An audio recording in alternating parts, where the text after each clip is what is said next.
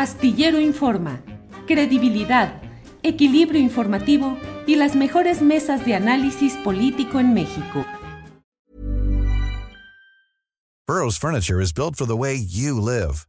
From ensuring easy assembly and disassembly to honoring highly requested new colors for their award-winning seating, they always have their customers in mind. Their modular seating is made out of durable materials to last and grow with you. And with Burrow, you always get fast, free shipping. Get up to 60% off during Burrow's Memorial Day sale at burrow.com slash ACAST. That's burrow.com slash ACAST. burrow.com slash ACAST. There's never been a faster or easier way to start your weight loss journey than with PlushCare. PlushCare accepts most insurance plans and gives you online access to board-certified physicians who can prescribe FDA-approved weight loss medications like Wigovi and Zepbound for those who qualify. Take charge of your health and speak with a board-certified physician about a weight loss plan that's right for you. Get started today at plushcare.com slash weight loss. That's plushcare.com slash weight loss. plushcare.com slash weight loss.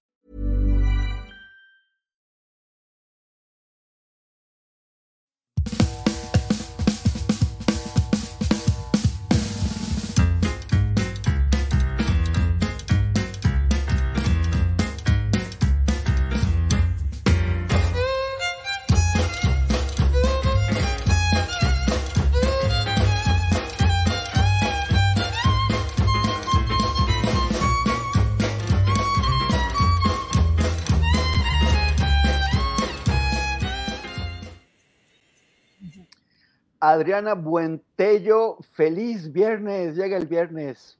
Ay, pues con mucho trabajo, la verdad, sobre todo por el calor. ¿Cómo estás, Temoris? Buenas tardes a todos.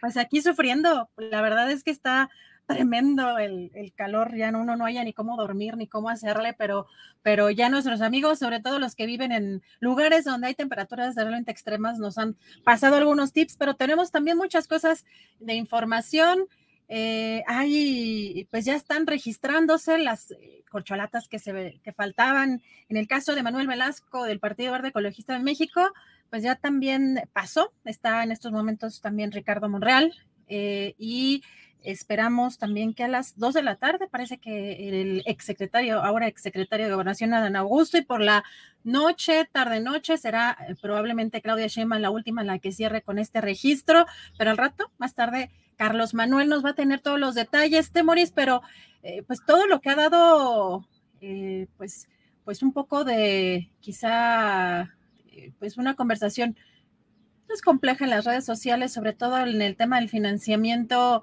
de estos recorridos, de los que son denominados coordinadores de la cuarta transformación, pues ya de otro vuelco.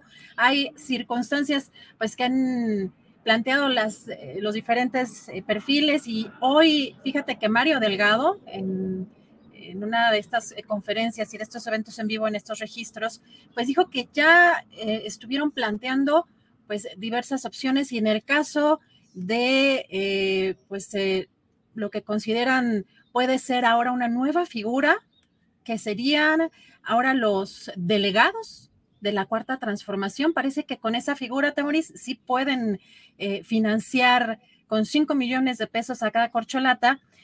Tienen algunas condiciones. Vamos a escuchar qué fue lo que dijo Mario Delgado, porque pues eh, todo esto es una situación, creo que jurídica, pues bastante compleja para poder lograr estos objetivos y tienen que cumplir eh, al pie de la letra por lo que se ve, pues cada una de las de los gastos eh, para los que está contemplado exclusivamente esto que va a destinar Morena. Vamos a escuchar. Para informarles que ayer se reunió el Comité Ejecutivo Nacional de nuestro partido con ya la opinión del jurídico de nuestro eh, partido para eh, analizar el tema del financiamiento. Hemos concluido que nuestro partido va a financiar las actividades que van a hacer los aspirantes que fueron invitados por el Consejo Nacional. ¿Qué es lo que cambia? Por cómo hacemos posible que el partido pueda financiarlos. Ayer mismo, en un acuerdo tomado por unanimidad por el Comité Ejecutivo Nacional de Morena fueron designados eh, de acuerdo a nuestros estatutos, el artículo 38 eh, de nuestros estatutos, párrafo tercero, fueron designados como delegados nacionales para la defensa de la transformación. Los delegados que han sido nombrados, delegado nacional para la defensa de la transformación, son Marcelo Ebrar Casaubón, Adán Augusto López Hernández, Ricardo Monreal Ávila y Claudia Sheinbaum Pardo. Este encargo correrá desde el 19 de junio hasta el 27 de agosto. Para sufragar las actividades que se les han encomendado a estos delegados, el Comité Ejecutivo Nacional ha autorizado un monto de 5 millones de pesos de su partida de gastos ordinarios. Cada delegado y delegada deberá aplicar y comprobar en términos de las disposiciones que establezca la Secretaría de Finanzas. O sea, así y además también especifica que solamente puede ser para viáticos que son transporte, alimentación, eh, hospedaje para financiar eh, toda la logística que son los eventos que son sillas, lonas, eh, templetes, pero que no podrá destinarse ni a la promoción personal ni a la publicidad o propaganda proselitista de ningún tipo, que además se les va a dar un manual para usar estos recursos, así que vamos a ver si, si esto se llega a cumplir al pie de la letra, porque parece bastante complejo en el, pues este tipo de promoción, además para pues cuatro perfiles distintos es muy complejo y es muy delicado porque eh, conociendo lo que llamamos el lawfare, ¿no? la, guerra jurídica, es, eh, posiblemente o, les van a buscar un flanco por donde meterles un gol y, descarrilar su, proceso. Si eh, los partidos de oposición han estado ya presentando sus, sus inconformidades, y esto tendrá que ir a un proceso legal en donde se va a evaluar y a mirar con lupa lo que están haciendo y ya, ya sabes, ¿no? Entre abogados te veas, ahí vamos a ver si, si, no le sacan eh, eh, alguna, alguna forma de, de, descalificarlos. Pues vamos a ver qué va a pasar, porque de verdad que esto, pues vamos a ver incluso cómo lo cubrimos. Se ve que, imagínate también los recorridos, esto por parte de Morena, son cuatro los aspirantes, en el caso de Morena, hay que recordar que eh, también el Partido del Trabajo con el diputado o el exdiputado, eh, no, Gerardo Fernández Noroña. Ah, ya, ya, sí, claro.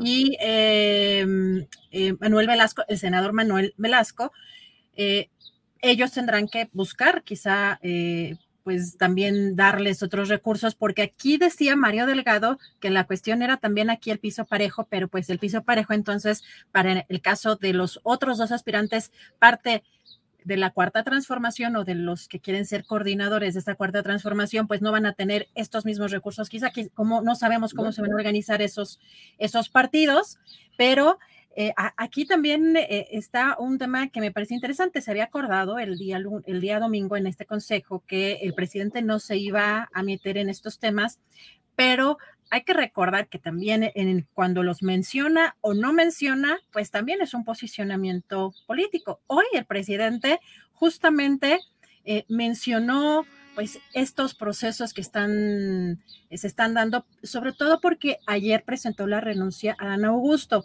Pero vamos a escuchar porque en este mensaje, pues no menciona ni a Gerardo Fernández Noroña, ni menciona a Manuel Velasco, solo menciona a los de su partido, a los de Morena. Vamos a escuchar este video de AMLO, Adán y Corcholatas, por favor, Juan. Ayer, este, en efecto, eh, me presentó su renuncia el secretario de Gobernación, Adán Augusto López Hernández. No es por ineficiencia o mal desempeño, eso debe de quedar claro. Se da esta renuncia en la circunstancia que estamos viviendo de que hay miembros del gabinete que van a participar en procesos, en este caso para ser coordinadores de la transformación de México. Entonces yo voy a entregar ya la estafeta para que un hombre, una mujer del movimiento, de acuerdo a un procedimiento que decidieron, sea el que me sustituya como coordinador, como dirigente del movimiento de transformación. Entonces, por eso ayer Adán renunció, porque va a buscar ser el sustituto, el relevo, como ya lo hicieron Marcelo Ebrard en su ámbito de competencia, Ricardo Monreal, la jefa de gobierno que renunció, Claudia Sheinbaum. Ese es el proceso. Entonces, no es que estén renunciando por ineficientes, al contrario, están renunciando porque son los mejores. ¿Cómo ves, Temoris? Pues van a protestar probablemente, ¿no? En el caso de Manuel Velasco y Gerardo Fernández Noroña. Bueno, no, no creo que Manuel Velasco eh, proteste porque, porque, porque, porque finalmente su rol ahí es enfatizar lo que, el, lo que el presidente ha estado haciendo todo el tiempo. Gerardo Fernández Noroña es militante de otro partido, no de, no de Morena, es diputado o era diputado de, de otra organización política. Esas organizaciones políticas, el PT y el Verde, tienen muchísimo dinero de presupuesto de nuestros impuestos que pueden ellos emplear en, promover, si quieren, gastar en eso, a, sus, a sus aspirantes, el, el, PT a, Fernández Noroña y el Verde a, Velasco Cuello. Entonces ahí, ahí no debería, o sea, no, no, no, es, no es falta de piso parejo. Cada organización política tiene sus propios candidatos y su dinero. Si, el PT quiere invertir en eso, pues que, Gerardo Fernández Noroña les explique por qué lo tienen que hacer. Pues vamos a ver la reacción, porque el eh, diputado estaba buscando, o el exdiputado estaba buscando justamente de manera de autofinanciarse, dijo que iba a hacerlo de manera muy austera con sus propios recursos, que le iba incluso, dijo que le iba incluso bien en YouTube, tiene un canal en YouTube donde tiene eh, efectivamente un buen número de seguidores y de vistas, pero que también estaba buscando una herramienta y que avisaría también para transparentar eso, pero pues entonces veremos que, cuál es el pronunciamiento de los demás eh, partidos aliados en este, en este financiamiento para ver si tienen pues la misma dinámica jurídica legal sobre cómo se repartirían estos recursos del partido o se destinarían a estos aspirantes a coordinadores de la cuarta transformación, pero por lo pronto, pues ahí vemos ya eh, pues una dinámica distinta que anuncia el día de hoy Mario Delgado. Ayer, eh, fíjate que estuvimos viendo justamente, pues ya no nos tocó el evento de Claudia Sheinbaum, pero pues en, en este evento que se supone que era un informe de labores, el cierre, pues más parecía un meeting, eh, vamos a ver pues algunas de las imágenes que incluso el propio gobierno difunde, ¿no? Hay en este tema además eh, eh, pues una cifra que oficialmente dice que los asistentes fueron alrededor de 80 mil personas en el monumento a la revolución. Y pues también escuchamos a la jefa de gobierno, pues ahora la ex jefa de gobierno, pero vimos, como decía, entre otras cosas, que eh, pues ahora dejaba la jefatura de gobierno para buscar ser la primera mujer que encabece los destinos de la nación, eh, que México se escribe con M mujer. Vamos a escuchar brevemente algo de lo que dijo ayer. El día de hoy es mi último día como jefa de gobierno de la Ciudad de México. Dejo la gran tarea de gobernar a este digno pueblo de la ciudad para salir a encontrarme con el pueblo de México.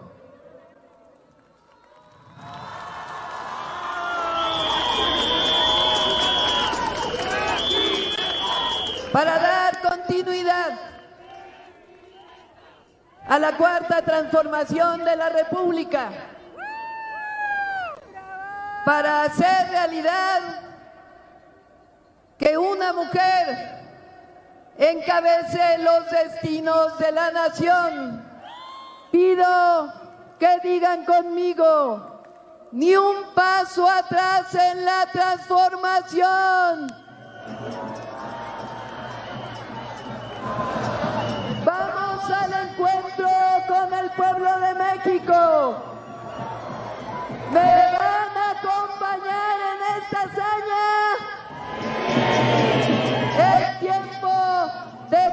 Continuar con la transformación. Pues eh, era más eh, un evento, pues de, pues no sé si de, de carácter político que pues un informe de gobierno, un informe de labores, bueno, no sé cómo lo viste tú. Eh, pues, pero ya, incluso de, ¿no? de acarreo y de todo ese tipo también se dieron, eh, ahí hay algunas investigaciones precisamente de Gloria Piña, Gloria Piña ahí ah, pues con una investigación, con un reportaje, ¿no? Justamente sobre cómo pues hicieron ir algunas personas que eran parte del, del gobierno a este evento, Temoris pues ya el jueves 15 de junio eh, quedará marcado como el, el, primer gran meeting de, de, una campaña que va a durar hasta el domingo 2 de junio del próximo año. O sea, va, esta, esta, etapa o sea, va a ser la campaña electoral más larga que hemos visto y más, y, yo creo que, que involucrando a, a, muchísima gente en todo el país durante todo un año. O sea, es, es, es histórico costoso para el país, pero finalmente pues es mucho lo que, lo que se va a decidir. Efectivamente, te vamos a seguir cubriendo todos estos temas porque de verdad que todo se mueve minuto a minuto. Vamos a ir a un pequeño corte y regresamos contigo con una entrevista.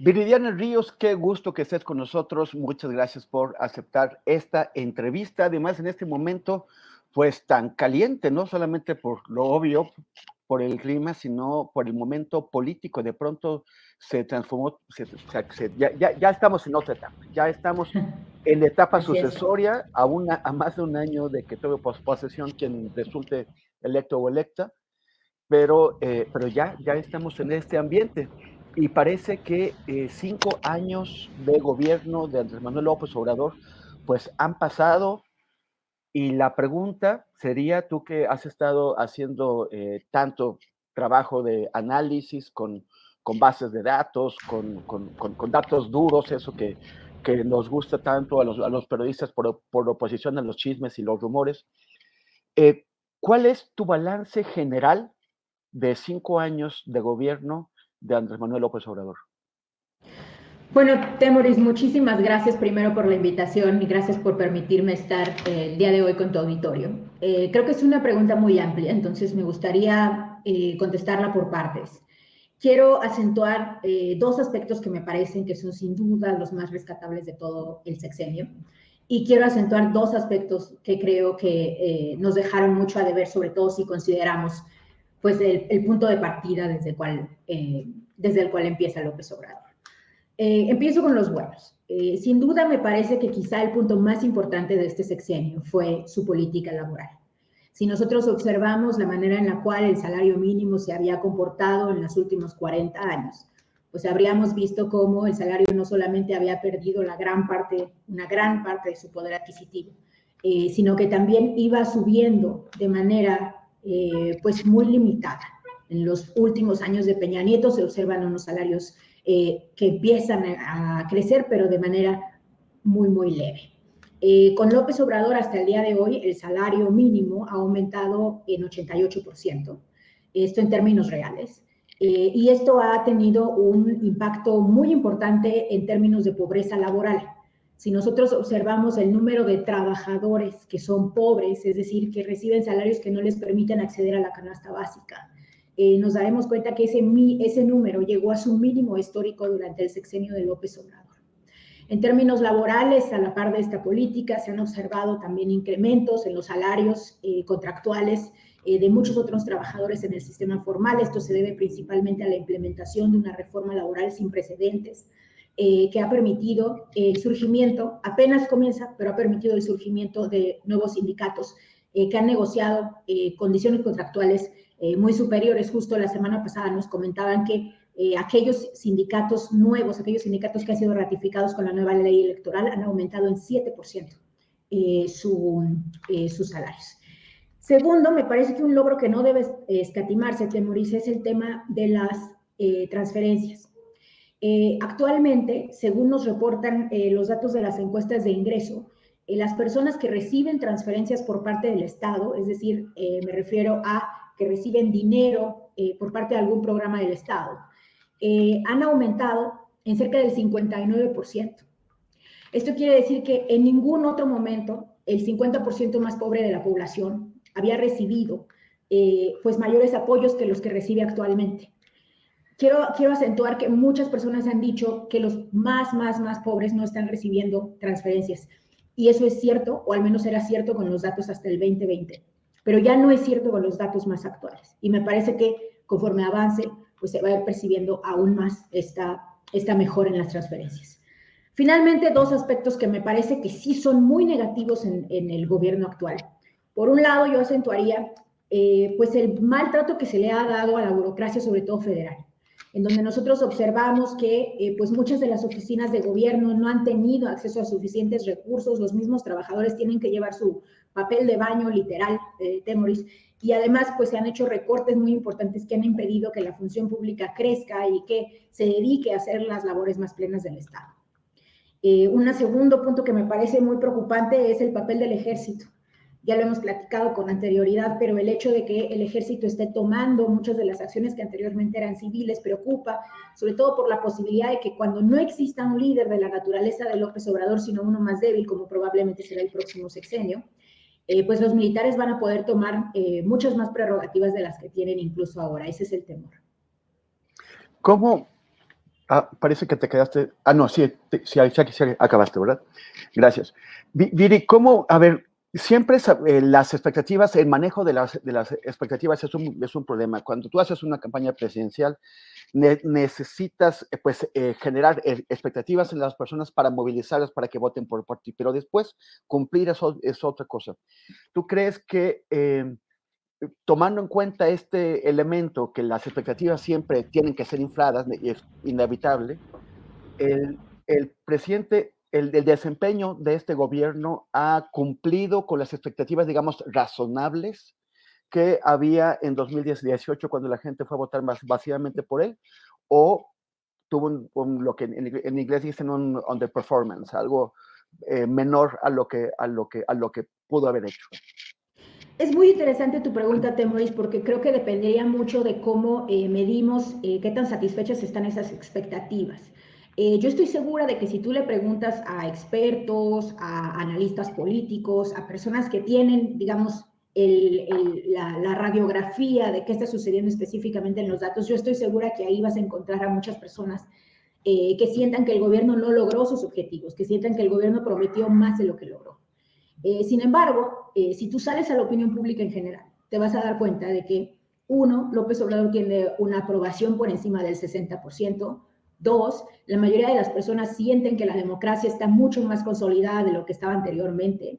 Tres, eh, el porcentaje de personas eh, que creen que las instituciones ya no gobiernan para una élite eh, privada y, minoritaria, sino que gobiernan para la población en su conjunto, se ha triplicado. Entonces la gente percibe que, este es, que el país es mucho más democrático. Y finalmente, el 65% de las personas, de acuerdo a una encuesta de reforma, eh, dice que quien sea, que sea su sucesor o sucesora, independientemente del partido del que venga, eh, debe continuar con su programa de gobierno. Entonces, eh, me parece que parte de la dificultad de esta pregunta es que tenemos un país tremendamente bifurcado, un país en el cual los analistas, por un lado, nos dicen que López Obrador no ha dado resultados, pero en la realidad lo que se percibe es que la gente está muy satisfecha con los resultados de López Obrador, quizá quizás sin tantos fundamentos, pero eh, pues es una realidad que a su base él sí le ha cumplido. Em, ¿Qué existe o, se intentó algún tipo de transformación del sistema económico? Cuando hablamos de cuarta transformación, esta está tocando eh, las, los, un sistema que favorece la desigualdad, que, los desequilibrios, que, eh, que está pues acentuando la riqueza de los más ricos eh, o, solo ha intentado corregir el sistema? Mm. Yo pienso que López Obrador ha sido un gobierno de correcciones. Eh, y ha sido un gobierno de correcciones, incluso diría temores marginales. Eh, creo que las grandes correcciones que necesitaba este país no se han dado, no ha, no ha, existido el arrojo. Creo que eso sí es una diferencia muy importante respecto a López Obrador, que hacía campaña con un arrojo, pues con frases célebres respecto a la urgencia, por ejemplo, de limitar a la mafia del poder, de acabar con sus privilegios, eh, de terminar con el neoliberalismo como sinónimo de corrupción, etcétera. Y el López Obrador que tenemos hoy, que es un López Obrador que en realidad sus políticas públicas atenuaron muchos de, las, eh, muchos de los problemas que existían. Eh, pero que no los resolvieron. No, no vimos un López Obrador que hiciera una reforma fiscal que impusiera impuestos a los más ricos, no vimos un López Obrador que eh, pues avanzara por una política de competencia que destruyera monopolios eh, y no vimos a un López Obrador tampoco pues que impulsara políticas transformadoras para la economía que pudieran generar mucha más movilidad entre las personas. Pero ¿cuáles son los márgenes reales de la autonomía del Estado? O sea, no, habíamos, no habíamos visto un presidente tan fuerte desde ese dicho. O sea, un presidente con el control, con mayoría absoluta en, las, en las, cámaras, que poco a poco siguió arrasando su, su partido en los estados, que, que, resistió bastante bien las elecciones de medio término. Eh, sin embargo, e, eh, ¿qué posibilidades reales tenía de hacer cambios de verdad, cambios sistémicos? Entiendo las limitantes de un país como México, que está inmerso además en una economía eh, de mercado globalizada. por ejemplo, México, que depende directamente de la inversión extranjera para desarrollar su industria manufacturera, pues es también sujeto a los vaivenes de los mercados y a la especulación en contra del peso en caso de que el gobierno pues no haga o no siga eh, lo que los mercados y lo que los inversionistas consideran que es positivo para ellos mismos. Eh, sin embargo, sí me parece que habría un, margen eh, que probablemente quedó desaprovechado por López Obrador durante su sexenio. Creo que esto tiene que ver en parte con el hecho de que lamentablemente López Obrador ha internalizado muchas de las limitantes del neoliberalismo como propias. Yo siempre he dicho que hasta cierto punto López Obrador es el, hijo perfecto del neoliberalismo, porque es eh, un dirigente con un tremendo mandato eh, por parte de la población, un dirigente eh, de izquierda que se identifica así con ella, pero que todavía no se atreve o que ya no se atreve a eh, pues retar, a, retar a los mercados, a retar y a crear un cambio sistémico que permite cambiar de raíz las razones que nos han llevado a ser un país tremendamente desigual. Y creo que parte de eso es que él ha internalizado las limitantes que se han impuesto por parte de la doctrina neoliberal a países como el nuestro, en donde se nos dice, por ejemplo, que no podríamos hacer una reforma fiscal eh, porque si la hiciéramos y esta reforma fuera muy agresiva, los capitales se irían del país. En donde se nos dice eh, que no podemos, por ejemplo, eh, tampoco regular a los monopolios, a la banca, etcétera, porque al hacerlo, si fuéramos extremadamente fuertes en ello, eh, pues también nuevamente los empresarios eh, dejarían de querer producir en México y dejarían de querer estar aquí. Yo creo que no es así, yo creo que hay espacio, Temores, pero para usar ese espacio se requería tener no solo el arrojo, sino las mejores mentes de este país abocadas a cambiar esa estructura y abocados a eh, liderar por dónde. Yo creo que este en específico no era la meta, no era el programa prioritario de López Obrador y nunca lo fue. Y creo que por eso no vimos resultados en eso en específico. Pero entonces tenemos una oportunidad perdida. ¿Qué es lo que va a pasar eh, después de, Andrés Manuel? Eh, quien, quien, sea su sucesor o sucesora, eh, difícilmente tendrá la fuerza, o sea, que, es improbable que tenga la, la, fuerza que llegó a adquirir o que ha llegado a adquirir Andrés Manuel López Obrador. Entonces, ya no, si, si, si, él no pudo con esto, entonces, ¿quién, quién va a poder? Claro. Em, sí, y creo que esa es una de las cuestiones más, más em, pues tristes, de, me parece, de este régimen de izquierdas, ¿no? México no había tenido un régimen que se pudiera llamar de izquierda desde 1940. Y esa es una verdadera anormalidad, incluso dentro de Latinoamérica. Si tú observas eh, cómo los países, por ejemplo, eh, Argentina, Chile, Brasil, las, grandes economías latinoamericanas han fluctuado ideológicamente a lo largo del tiempo, incluso Chile, Colombia, etc. Eh, México no. México por mucho tiempo fue gobernado por gobiernos de centro derecha, de centro, y que siempre han pues favorecido este tipo de cambios marginales. En este sentido, yo sí creo que López Obrador tenía una oportunidad histórica para cambiar muchos de los aspectos de cómo funciona este país. Ahora, eh, creo, sin embargo, que no todo está perdido.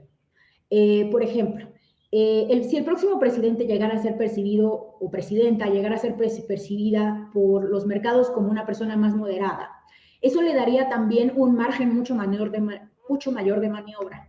Cuando, cuando los mercados internacionales están enfrentando a alguien del carácter de López Obrador y con su mandato, se ponen mucho más nerviosos, digamos.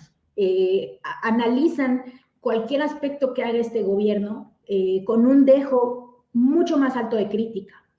Entonces, esto hace que eh, acciones como, por ejemplo, incrementar la deuda, incrementar los impuestos, etcétera, sean leídas por el mercado como una amenaza. Si alguien en México llegara a ser un presidente que se percibiera como mucho más moderado, esa persona podría estratégicamente implementar muchas de estas reformas y los mercados probablemente se sentirían menos nerviosos de que esa persona las implementara. Para mí el ejemplo prototípico es Peña Nieto. Peña Nieto implementó durante su mandato la reforma fiscal históricamente más importante que jamás ha tenido México. Con tan solo esta reforma fiscal se logró aumentar en 5 puntos porcentuales la recaudación, lo cual es muchísimo considerando que México recauda 16 puntos porcentuales, es decir, 30% se lo debemos a Peña Nieto. Y cuando él implementó esa reforma, nadie lo acusó de ser un peligro para México, nadie lo acusó de querer destruir la economía, nadie dijo que los, los al contrario, él salía en la revista Time como el, recordarás, como el salvador de México. Entonces, sí me parece que un gobierno más moderado va a poder tener también mayor margen y creo que ese es un, ese es un beneficio que va a estar ahí eh, y que va a ser muy tangible y que estratégicamente debe aprovecharse. ¿Qué bases sí está dejando López Obrador? O sea, ¿qué bases de, transformación? Eh, o sea, los, partidarios del presidente sostienen que seis años es, un tiempo insuficiente para llevar a cabo transformaciones de, gran calado, y probablemente tiene razón. Pero él lo que, eh, está, está dejando los fundamentos de algo que eh, ojalá que quien venga después pueda aprovecharlos para impulsar algo más tangible. ¿Tú qué, bases eh, son las que ves? Para mí la más importante, sin duda, Temoris, la base más importante que nos deja este sexenio de López Obrador es, eh, es la narrativa pública, el cambio en la narrativa pública. Aspectos que anteriormente eran un tabú de discutirse, por ejemplo, el que México es un país clasista, el que los ricos no pagan suficientes impuestos, el que tenemos un problema eh, terrible de racismo, eh, hoy por hoy ya pueden ser discutidos. No solo eso, están al frente de la discusión de la agenda. Aspectos laborales como que nuestra jornada laboral es demasiado larga, como que nuestros salarios son demasiado bajos, como que el gobierno no gasta suficiente en los pobres, ya no son un tabú. Son aspectos que día a día se están avanzando en el Congreso. Entonces, me parece que López Obrador sacudió la agenda pública, sacudió los temas que importan a la población y nos llevó y nos aterrizó en una discusión completamente distinta, no solo a, los legisladores de Morena y a los partidarios de Morena, sino en general también a sus oposiciones. Si tú observas a los candidatos opositores, ninguno de ellos está en contra, por ejemplo, de los programas sociales cosa que tú si hubieras visto hace seis años, y hubieras visto hace doce, y hubieras visto hace veinte. Famosamente Fox en su momento dijo que él estaba muy en contra de que se otorgara dinero a las pensiones para adultos mayores, porque eso era injusto, dijo él, con las personas que habían logrado ahorrar por, el, por, la, por la, totalidad de su vida laboral. Eh, ese tipo de discurso tremendamente regresivo, eh, eh, esa desvergüenza de la derecha con la cual se habían manejado por décadas, me parece que ya no va a volver, o al menos no va a volver en el corto plazo. ¿Y cómo ves, ya que mencionaste a las oposiciones, que era eh, el tema a donde quería avanzar, eh, cómo, cómo, han reaccionado a, estas nuevas condiciones? No, no, o sea, las oposiciones podrán eventualmente construir una plataforma efectiva electoralmente capaz de, tomar el relevo, tal vez en 2030 o 36. Eh, podrán entender qué errores han cometido, que las, que, las desconectaron de la, de la sociedad en México. Podremos ver una oposición constructiva, seria, eh, eh, honesta, en lugar de los, de los dirigentes que han desfilado, que, poco se puede hacer con ellos? Yo creo que sí vamos a ver una reconstrucción de la oposición, pero no creo que la vayamos a ver en el corto plazo. Tenemos que hacer un recuento histórico de qué ha pasado con las oposiciones desde que López Obrador tomó el poder. En los primeros tres años, la oposición ni siquiera entendió ni había entendido qué les pasó Tú hablabas con ellos y ellos estaban asombrados, por ejemplo, de que el país no se decantara por votar por alguien como Mif, por alguien como Anaya, que de acuerdo a, sus expectativas eran más profesionales eh, y eran mejores políticos con más experiencia y más negociadores, eh, decían que López Obrador. Eh, por ahí de la intermedia y a partir de entonces y hasta ahora, me parece que han empezado a entender que la gente votó en contra del modelo económico eh, que se había implementado por los últimos 20 años en México y que ellos representaban. La gente votó en contra de la desigualdad que se ensanchó, los salarios que bajaron, los monopolios que se crearon, la falta de empleo, la falta de oportunidad. Creo que desde entonces hemos visto que poco a poco se empiezan a posicionar en estos aspectos. Por ejemplo, Movimiento Ciudadano abiertamente se considera a sí mismo un movimiento de centro izquierda. El PAN ya no critica cuestiones como los programas sociales. El mismo PRI ha vuelto a identificarse, según dicen, con el PRI tradicional, el PRI pues que era más centrista, más popular, más nacionalista. Eh, me parece que siguiendo este camino, eventualmente ellos van a entender que la única forma de derrotar a López Obrador es proponiendo una agenda como la de López Obrador, pero más agresiva, como la de López Obrador, pero que realmente cambie las cosas. Eh, obviamente creo que va a tomar un tiempo, Temoris, porque esto es algo que pues, va en contra de los intereses de algunos de los dirigentes de los partidos, eh, pero me, creo que sin duda eso, eso, eso va a pasar en, un futuro. Para, para, concluir esta, esta entrevista, Viri, y si me permites, te voy a proponer un ejercicio de imaginación. ¿Cómo ves el sistema de partidos en México en cinco o diez años? ¿Te parece que los partidos actuales van a sobrevivir? ¿Que Morena va a, ser unida o va a ser la matriz de las, de las nuevas organizaciones políticas del futuro? ¿Que el PRI ya fenecerá? ¿Que el PAN qué opciones tiene?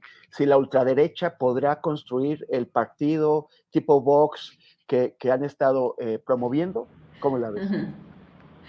Bueno, es una gran pregunta, eh, porque si nos hubiéramos hecho esta pregunta hace 10 años, probablemente hubiéramos respondido eh, que México tendía hacia un bipartidismo. Y lo que observamos es, por ejemplo, el surgimiento de Morena en 2014, eh, su crecimiento desbordado hasta el día de hoy y la fraccionalización de, las, las oposiciones a Morena. Yo creo que México tiene una vocación multipartidista. Y no lo digo porque las personas en sí tengan agendas muy distintas y se puedan encontrar distintos grupos de votantes en México, sino porque nuestro sistema electoral, las reglas del juego electoral son tales eh, y fueron creadas en un momento histórico tan específico que en realidad lo que hacen es favorecer y alimentar la creación de partidos pequeños. La existencia del Partido Verde Ecologista, del PP, del PES, de sus múltiples variables, de Nueva Alianza, etcétera, todo el histórico de, la, pequeñiza de los partidos políticos, eh, en realidad no se deben a que estas personas tengan una agenda específica o un grupo específico de gente que los persiga, sino que ellos encajan perfecto en, en las reglas del sistema electoral y fungen como ayuda a los partidos grandes o medianos para que estos amplíen sus bancadas. Mientras las reglas electorales sigan siendo estas, es decir, favorezcan la existencia de partidos chicos mediante la representación eh, proporcional, mediante las reglas eh, de distribución de los recursos, eh, mediante pues, la forma en la cual se crean los partidos políticos y sus mayorías, México va a tender a un multipartidismo. Entonces yo en el futuro digamos, a 10 años, yo veo un México que probablemente tenga todavía dos partidos grandes, dos o tres partidos grandes y una multiplicidad de partidos pequeños. Yo no creo que los partidos grandes vayan a ser los mismos que tenemos ahora. Yo sí creo que el PAN va a sobrevivir, pero no estoy segura de que lo haga el PRI. Creo que el Verde puede crecer, eh, creo que el PT eh, puede mantenerse como pequeño y creo que Movimiento Ciudadano probablemente tiene eh, muchas posibilidades también de crecer y de mantenerse. Y, Morena se mantendrá unida, se, convertirá en matriz de grandes partidos o de, una playa de, pequeñas organizaciones que reivindicando el, obradorismo. Pienso, por ejemplo, en el, ejemplo del, peronismo argentino. Claro. Yo creo que le, mencionas un caso muy importante que yo considero que es el caso más similar al mexicano. El, peronismo argentino se parece enormemente al, obradorismo mexicano y creo que esa puede ser eh, mucho su futuro. Sin la figura de López Obrador o con la figura de López Obrador más alejada de la, agenda pública, eh, sí veo a un, a un Moreno que pueda fragmentarse en grupos que se debatan quién es el más obradorista de todos en grupos que traten de quedarse con el legado y que argumenten que el otro grupo es ilegítimo o es menos obradorista que ellos mismos. Entonces, sí, definitivamente el pegamento de Morena siempre ha sido López Obrador, nació como un vehículo para que él llegara al poder y no creo que vaya a mantenerse como tal por mucho tiempo. Oye, y, no resiste hacerte esta pregunta. Nelson Mandela tuvo la oportunidad de reelegirse porque la constitución de Sudáfrica lo permitía, dos, dos periodos, tuvo la oportunidad de estar 10 años en el poder, sin embargo, al cumplir cinco años, en 1999, él dijo, me retiro de la política, pero no se retiró de la vida pública y siguió, siguió opinando no sobre los incidentes o los asuntos internos del Congreso Nacional Africano, sino sobre el rumbo de Sudáfrica, el rumbo del mundo. O sea, permaneció como una figura, como un referente ético. Eh, Andrés Manuel dice que se va a ir, que se va a encerrar en su rancho, que no va a responder emails, que no va a hacer llamadas, que no va, que, que, se retira por completo.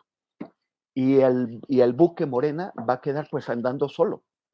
Eh, ¿qué, qué, qué, opinas de esta retirada total que está planteando el presidente? ¿Te parece eh, correcta o te, o te parece que, que, no va a favorecer el, de, el, de, el, el futuro de su proyecto? ¿Cómo la ves? Eh, mira, me parece que López Obrador pudiera a lo mejor alejarse de los reflectores públicos, pero yo no creo que se aleje necesariamente de eh, la influencia en sus seguidores y de eh, seguir aconsejando el rumbo del país desde donde quiera que él esté, en privado o en reuniones eh, pequeñas. López Obrador tenemos que recordar su carácter. López Obrador siempre ha sido una persona de opiniones muy fuertes eh, y de opiniones que ha mantenido y que ha ejercido a lo largo de los últimos 18, 20, 25 años.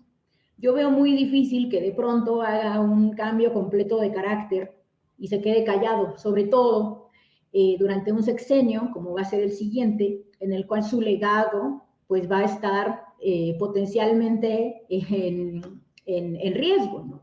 Yo creo que López Obrador pues iba a querer que el obradorismo continúe con las máximas que él ha implementado y creo que va, con su experiencia, sin duda, a permanecer como una figura muy importante, al menos dentro de Morena. Viridiana Ríos, te agradezco muchísimo esta, esta, esta, esta entrevista, creo que estuvo súper interesante, muy, como siempre, tus opiniones fundadas y, con perspectiva. Gracias y seguimos en contacto. Gracias a ti y un saludo a tu auditorio. Y bueno, pues ahora eh, vamos a otra entrevista. No estoy seguro si ya está con nosotros Carlos Manuel, que es que ha estado cubriendo, no, parece que no está todavía aquí. Eh, no, no, todavía no. Entonces vamos con, con Adriana Buentello. Eh, no, no, todavía no, porque pensé que ya, que ya se estaba asomando. Él, eh, él, él, ha estado cubriendo en estos días todo el proceso de, de, de, los, de las corcholatas o, ahora delegados. Está eh, eh, cubriendo, hoy, hoy estuvo, yo creo que por eso no, no se ha eh, conectado todavía porque estaba viendo el, registro de candidatos en la, en la sede de, Morena, que pues como sabemos ha estado bastante intenso. Eh, también eh, yo, yo, quería preguntarle si sabe algo de Jacob Polemski, porque ella aseguró que se iba a presentar hoy, no está invitada. Como todos sabemos, eh, hay aquí una, una, una, decisión sorprendente por parte de Jacob Polensky, que eh, se mantuvo callada durante meses y meses y meses que se discutió quiénes iban a, aspirar a la, a, la candidatura de, Morena y de la 4T a la presidencia de la, de la, de la, de la República, pero, este, pero no, mira, ya está Carlos Manuel conectado, qué bueno, eh, para, para ver si nos puede contar de Jacob y en general de cómo ha estado este, este proceso el día de hoy, que son las inscripciones. En junio son las inscripciones. Carlos Manuel Juárez, él es el director de Elefante Blanco, que es un medio independiente del estado de, de, Tamaulipas. Normalmente eh, lo, le damos lata para que nos cuente cómo están las, cosas en Tamaulipas, pero como les decía hace un momento, ahora está aquí, ha estado siguiendo la, el registro de los delegados en, en Morena. Carlos Manuel, ¿cómo estás? Hola, Temoris, buena, buena tarde. Pues bueno, hoy ha sido justamente este viernes de registros.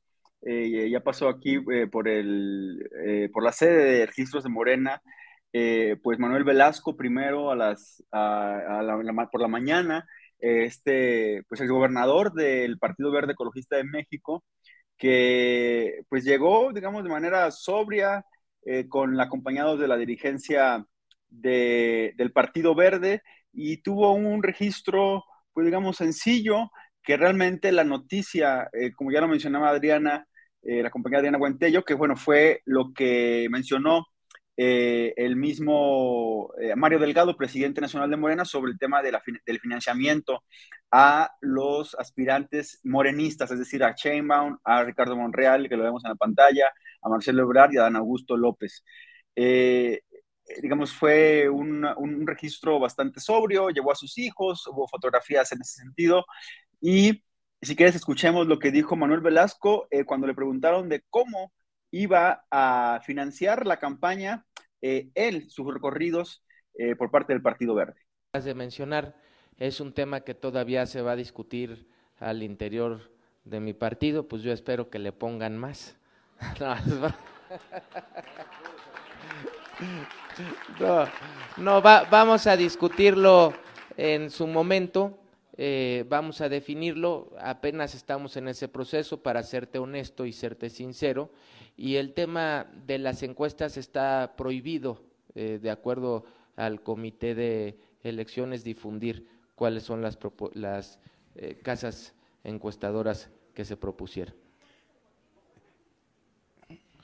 Les estamos pidiendo que entreguen, en, como lo pudieron verificar y como ocurrió el miércoles.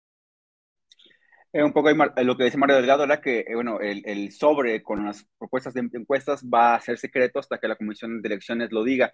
Eh, también Mario Delgado acotó al en, este, en este mismo tema de financiamiento que el Partido Verde le dijo que fije un monto igual de 5 millones de pesos, que no vaya a fijar más, eh, eso fue un, llamado, digamos, simplemente no está en este, en este acuerdo famoso. Veremos si el Partido Verde lo, respeta. Igual será para el Partido del Trabajo, en este caso, que más tarde se registre eh, Ger, Fernando Noroña, quien será eh, a las 5 de la tarde, si no tengo eh, el dato, será a la hora en que se registre.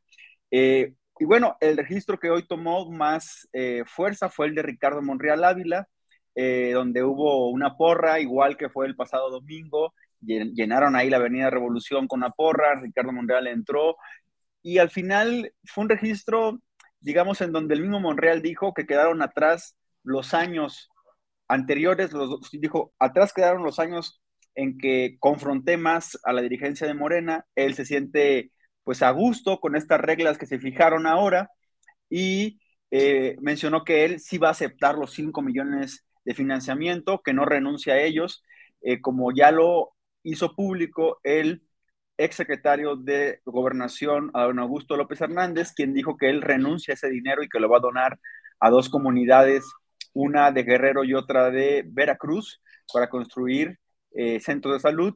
Aquí lo que dijo Monreal fue que él sí, que le va a hacer mucho ayuda a estos 5 millones eh, y que iniciará su campaña en, eh, en, la Ciudad de México el próximo lunes por la tarde, eh, justo en la alcaldía Cuauhtémoc. Es muy cerca de su casa, dijo. Y después empezará un recorrido que va a tener como punto, digamos, importante Zacatecas, va a ir a San Luis, a Hidalgo. ya perfiló un poco su campaña y al finalizar Temoris, le preguntamos porque ya empieza este, la, esta guerra de eslogans, ¿no? Marcelo que menciona esto que es eh, México Morena Marcelo. Ayer en, una, en un discurso, cierre y discurso fuerte de la jefa de, ya no jefa gobierno, ex jefa de gobierno Claudia Sheinbaum, en su último evento dijo que México se escribe con M de mujeres y de madres y ya no se escribe con M de machismo, es una referencia directa.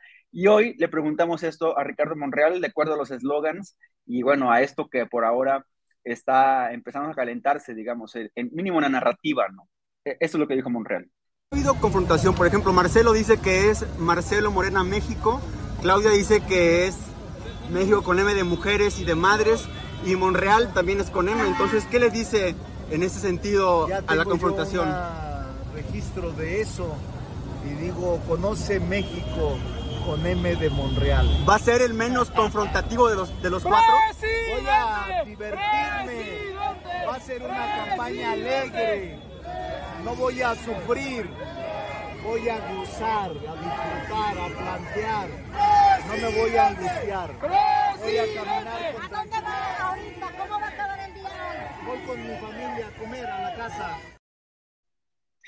Pues ahí están por ahora, discursos, palabras, narrativas, digamos, pero sí se empieza a poner interesante. Creo que por ahora eh, lo que rompió mucho el esquema fue el anuncio de Dan Augusto, inclusive en eso, eh, eh, durante la sesión, de preguntas y respuestas, se le preguntó a Mario Delgado sobre el tema de la renuncia. Mario no sabía, la secretaria general Citaria Hernández le dijo, y dijo Mario que lo que iban a hacer es que van a hablar con Adán Augusto para que reciba ese dinero.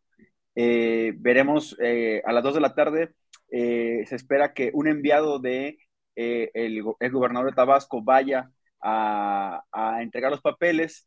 y sin embargo, también se ha hablado inclusive de que pudiera ir, o sea, había como una indefinición, digamos, en, en, en si él va a atender y si es posible que no atienda, porque al final y al cabo lo que Mario Delgado había mencionado es que tienen que ir los aspirantes y, el aspirante directamente a leer la carta y entregar la documentación. Veremos qué pasa. Eh, como te decía, solamente reiterar, por la tarde va eh, Noroña y cierra este día de registros Claudia Sheinbaum. De aquí al domingo eh, se guardan la mayoría y el lunes arrancan pues estos recorridos para hacer esta figura de coordinador de la defensa de la cuarta transformación. Veremos qué sucede por la tarde, que seguramente va a estar bastante fuerte, eh, eh, sobre todo Claudia Sheinbaum, que pues es la que al parecer se perfila como la aspirante ganadora, ¿no? Oye, pues entonces es la, disputa, o sea, esta campaña va, a ser la, disputa de las M's, ¿no? Tú eres Carlos Manuel, ¿también te vas a meter ahí? no, pues eh, yo diría que no, porque es, de, por sí es complejo que se dañen de, de, una letra, ¿no? Y pero aparte también creo que eh, será interesante ver cómo, cómo hacen suyo, porque creo que el discurso de ayer, ayer estuvimos también dentro de esta cobertura especial en el evento de Claudia Sheinbaum, y sí fue pues un, un dardo dirigido, ¿no? Sobre todo esto de México se escribe con M y ya no se escribe con M de machismo. Es un dardo dirigido después de que un día antes Marcelo había dicho lo que dijo eh, en su registro. Eh, veremos hasta dónde escala, sería interesante. Yo, no, yo solamente voy a preguntar, como hoy lo, lo, hice, a ver quién ganará la M de mayoría, que eso al final será la que defina este proceso interno de Morena, ¿no? Oye, y entonces, Adán Augusto, ¿con, ¿con qué dinero va a hacer campaña? Justo fue lo que se preguntó Mario Delgado y nos dijo en una pregunta abierta, dijo que le vamos a pedir al, al, aspirante López Hernández que nos diga con qué dinero se va a financiar. Inclusive creo que hubo, hubo una postura interesante de Mario Delgado donde dijo, no es el dinero, no es, no es porque reciba el dinero, es porque con eso garantiza transparencia al proceso y garantiza el piso parejo. Veremos eh, el, el, el, evento en donde Dan Augusto, a la par de Monreal, da un mensaje político, también se, se, se, fue respaldado, bastante respaldado, digamos, pero veremos qué es lo que menciona más tarde. Inclusive se habló, Mario Delgado mencionó al cierre de, del registro de Ricardo Monreal que el equipo de Adán Augusto López les, les eh, notificó que iba a enviar un comunicado hablando de todo esto. Pues esperaremos eh, qué, qué dice esta corcholata digamos que ya se está saliendo del acuerdo, veremos si el acuerdo permite que no reciba el dinero, en fin, inclusive ya en temas legales, veremos si es posible que esa partida que el INE le da eh, eh, a Morena para eh, financiar sus actividades ordinarias, es posible que se redirijan a otro tema que no sea un tema político electoral. Son bastantes elementos ahí que quedan, mientras, pues bueno, está la batalla por las letras y, y la batalla pues, por la narrativa de aquí a que inicie el lunes 19 de junio. Jacob Polemski dijo que, que, se iba a ir a registrar, la quisieran recibir o no. Mm. ¿Ha pasado por ahí? ¿Ya, ya dijo algo? ya este... Aún no. Hay un, hay un vacío, digamos, en, temp temporal. Eh, se, tiene estipulado eh, justo el registro de, de Dan Augusto, o quien, acuda, como te digo, entre dos, entre tres y cinco de la tarde hay un vacío ahí que eh, se dejó como un tiempo ahí de descanso. También imagino que para el comité, para la, gente organizadora, se espera de que en ese tiempo es donde eh, pueda acudir ella. Veremos, como lo mencionábamos, y se le preguntó a Mario Delgado, eh, el miércoles, después del registro de Marcelo Ebrard, pues todo el tema legal que se va a detonar. Jacob Polewski puede eh, acudir al Tribunal Federal a decir que se le están violando sus derechos políticos electorales y allí veremos pues, cuál va a ser el camino de Morena, si va a abrir esta, esta, esta pues, sucesión, este, este proceso interno, y, creo que va a ser interesante, eh, Mario Delgado lo mencionaba, eh, que se van a fijar a partir del lunes las reglas tanto para eh, la impresión de la boleta eh, que, se va, que se va a llevar en, en, el tema de las encuestas. Y pues hay un trecho de camino para que para saber si se va a inscribir si se va a permitir que se inscriba Jade Cole pero también pues para que en el tema más elemental como de imprimir una boleta aparezca o no aparezca. Será creo que otro otro eh, otra situación que va a abonar mucho y sobre todo a esta tarde en donde se, se registra Sheinbaum y donde también Noroña se registra y ya vimos que Noroña eh, hubo un mensaje que ayer publicó en donde explica un poco este video tan controvertido que donde Sheinbaum se queja de que hubo gritos. También solamente para agregar esto y el cierre, eh, se le preguntó a Ricardo Monreal sobre, este, sobre esta acusación de Sheinbaum que sale en este video donde dice que hay gente que de su, de, que, simpatizantes de Monreal que le gritan a Sheinbaum y dijo Monreal que atrás quedaron esas animadversiones y que para él es una anécdota que, que sucedió el domingo pasado y que él respeta a su contrincante. Hay bastante cambio, digamos, de Monreal después de que durante dos años confrontó muy fuerte tanto al presidente como a Mario Delgado, a Sheinbaum, en, en menor medida a Marcelo Ebrard, pues pareciera que es el contrincante de Miel eh, Temoris en esta, en esta batalla interna de Morena. Oye, ¿y qué tal estuvo el evento de Claudia Sheinbaum? El, el, el perdón, el, informe, inf, el último informe de, del gobierno, nada electoral, nada, ¿por qué? Porque los malpensados andan con esas cosas. Fíjate que fue un informe donde se, se eh, pues bueno, hubo un respaldo completo, ¿no? Eh, eh, hubo personajes de todos los estados, miles de personas en, en el Monumento de la Revolución. Eh, si bien se esperaba el mensaje político, creo que, que al final cumple con este, lo que ella decía, de una rendición de cuentas. habló de toda la obra pública, un poco evadió hablar del tema del transporte público, específicamente del metro, eh, no habló evidentemente del tema de la línea 12, de, del accidente, eh, sí habló de la inversión en las líneas, eh, la, en la línea 1, en la línea 3. Eh, después creo que hubo un punto interesante que es este ya contraste en el discurso con otras entidades. Dijo, por ejemplo, que la, la Ciudad de México eh, captó mayor inversión extranjera directa que Jalisco y Nuevo León, en donde, bueno, es evidente que hay dos personas, dos políticos, Enrique Alfaro y Samuel García, que también están, entran en este combo eh, presidencial, digamos, y dice que, bueno, que para que se vea que la Ciudad de México está por encima de esos estados, eh, hizo también un guiño, un, una parte del discurso a, las colectivas feministas, donde dice que, bueno, que, que el gobierno de la ciudad ha hecho acciones eh, para proteger a las mujeres y a las niñas. En fin, fue eso y el cierre al final, que es el mensaje político.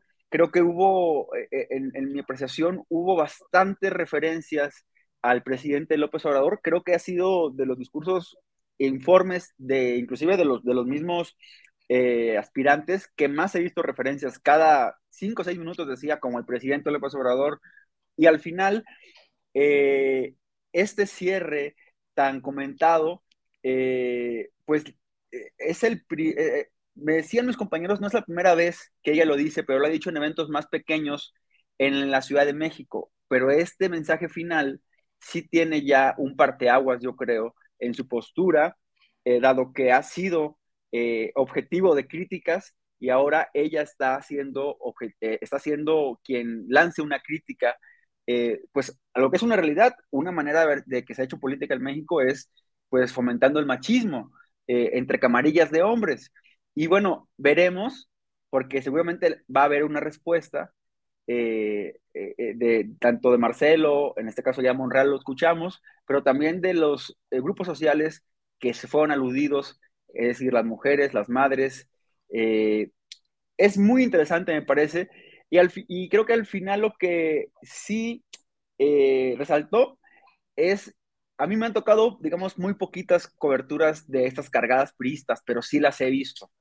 Y esta figura de los miles de personas, la salida de ella fue una salida caminando por una calle eh, digamos que sale esa reforma, del, momento de revolución hacia reforma, sale eh, a, pie en, un operativo de seguridad, la, gente en vallas tratando de saludarla, una banda de viento, eh, la, gente que se le lanzaba, se le aventaba para tratar de tocarla, en fin, había una especie como, como de furor en torno a la figura de Claudia Sheinbaum y eso pues sí, mínimo en una despedida es la más aparatosa, más cuantiosa, la más eh, multitudinaria que se ha visto.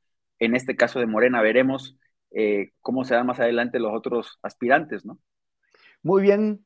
Carlos Manuel, te, agradezco mucho esta, esta contribución a Astillero Informa, que tus, tus, eh, tus reportes, tus, tus opiniones, los, los videos que nos compartiste y espero que nos veamos pronto. Muchas gracias. Temoris, buena tarde, saludos. Buenas tardes. Y ahora vamos a un corte porque los masayacistas llegaron ya. Adriana Buentello va a conducir la mesa del más allá en un momento.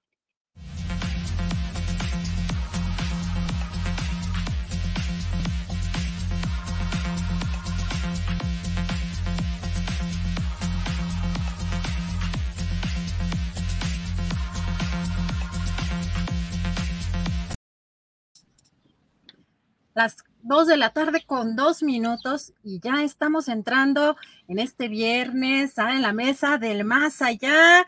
Por allá andaba también Horacio Franco, ¿cómo están?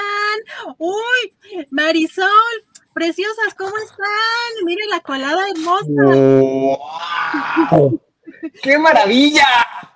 Oye, sí, pero no escuchamos, no escuchamos, no escuchamos, híjole, y es que además hoy se pone sabroso todo el asunto allá, a ver si nuestra querida Ana Francis se puede volver a conectar, hay algún enchufillo ahí que esté fallando en el, en, en la conexión del, del, micro. ¿Cómo estás, Fernando? Oye, el calor, ¿qué tal la calor? Está muy grueso, este, siento que ya se me están derritiendo las neuronas, como que me estoy, o sea, por momentos siento que me estoy convirtiendo en Vicente Fox cuando trato de articular mis ideas. O sea, ayúdenme, auxilio. ¿Verdad que sí afecta? Sí está rudo. O sea, Ayer también se me estaban olvidando hasta los nombres. Horacio Franco, ¿cómo estás? ¿Qué tal la calor? Sí, yo al rato voy a decir la R como Susi Gales, la R, que no puedo ni hablar tan bien, qué bruto, qué, va, está muy fuerte el calor, ¿eh? Está muy, muy fuerte. Mira. Acá, está. No, pero eso no. Eh, no, no, compares, no, no compares, no compares, no compares. Mira. Ay, como muy bajito. Anda como muy bajito, creo que el volumen. ¿Cómo están, chulas, chulas, preciosas? Ay, los amo, Adriana, Horacio. Besotes. Los quiero y los abrazo. Aquí vine a visitar a la compañera, a la hermana República del Congreso local. Así que los abrazo. Ay, ya las escuchamos. A ver si le podemos subir un poquito el volumen, Juanjo, a ver si se puede. A ver. Ahí me escuchan mejor. Así mejor, mejor, mejor. ya está, ya está. Marisol, qué gustazo. ¿Cómo estás, Marisol? Feliz de verlos y esta mesa del más allá, que es pues con las, las tres, cuatro personas que más quiero en la vida y con las que más me divierto y las que más admiro. Así que felicidades a esta mesa y perdón por los guayabazos, pero era menester mandarles besos y decirles que los quiero, los admiro y les mando abrazos. También a ti, Adrianita, querida, siempre. Y aquí estoy en el Congreso local acompañando a mi compañera, esperando aquí al compañero Martí Batres para tomar posesión como jefe de gobierno. Entonces, bueno, pues son buenas noticias. Han sido días muy buenos, así que yo me despido y le dejo aquí el paso a la compañera Ana Francis, maravillosa. Y los quiero, amigos. Ya quítenmela de aquí, Fernando, llévatela, por favor. Llévatela, Para eso me hice diputada, para librarme de ella y me persigue. ¿Cómo eres? Oye, Ana Francis, bueno, ¿qué tal la calor? ¿Qué tal la calor? La calor, la calor, bien. Fíjate que estamos aquí ya en la espera de que entre Martí Batres en cualquier momento a tomar protesta. Ya hace rato se informó que estamos en ausencia de jefatura de gobierno. Entonces, pero han sido una mañana en donde están ahí en los arreglos, en los acuerdos, etcétera, para que esto sea suave y ocurra. Entonces, aquí estamos esperando cualquier momento para hacer la votación. Oye, maravilloso, Ana Francis, pues justamente reportando en vivo y a todo color, todo lo que está sucediendo, porque ahora sí que Fernando, empezamos contigo, la política está que arde, o sea, el clima, la política, ¿qué, qué tips nos recomiendas para el calor, Fer? ¿Qué te sirve a ti para el calor?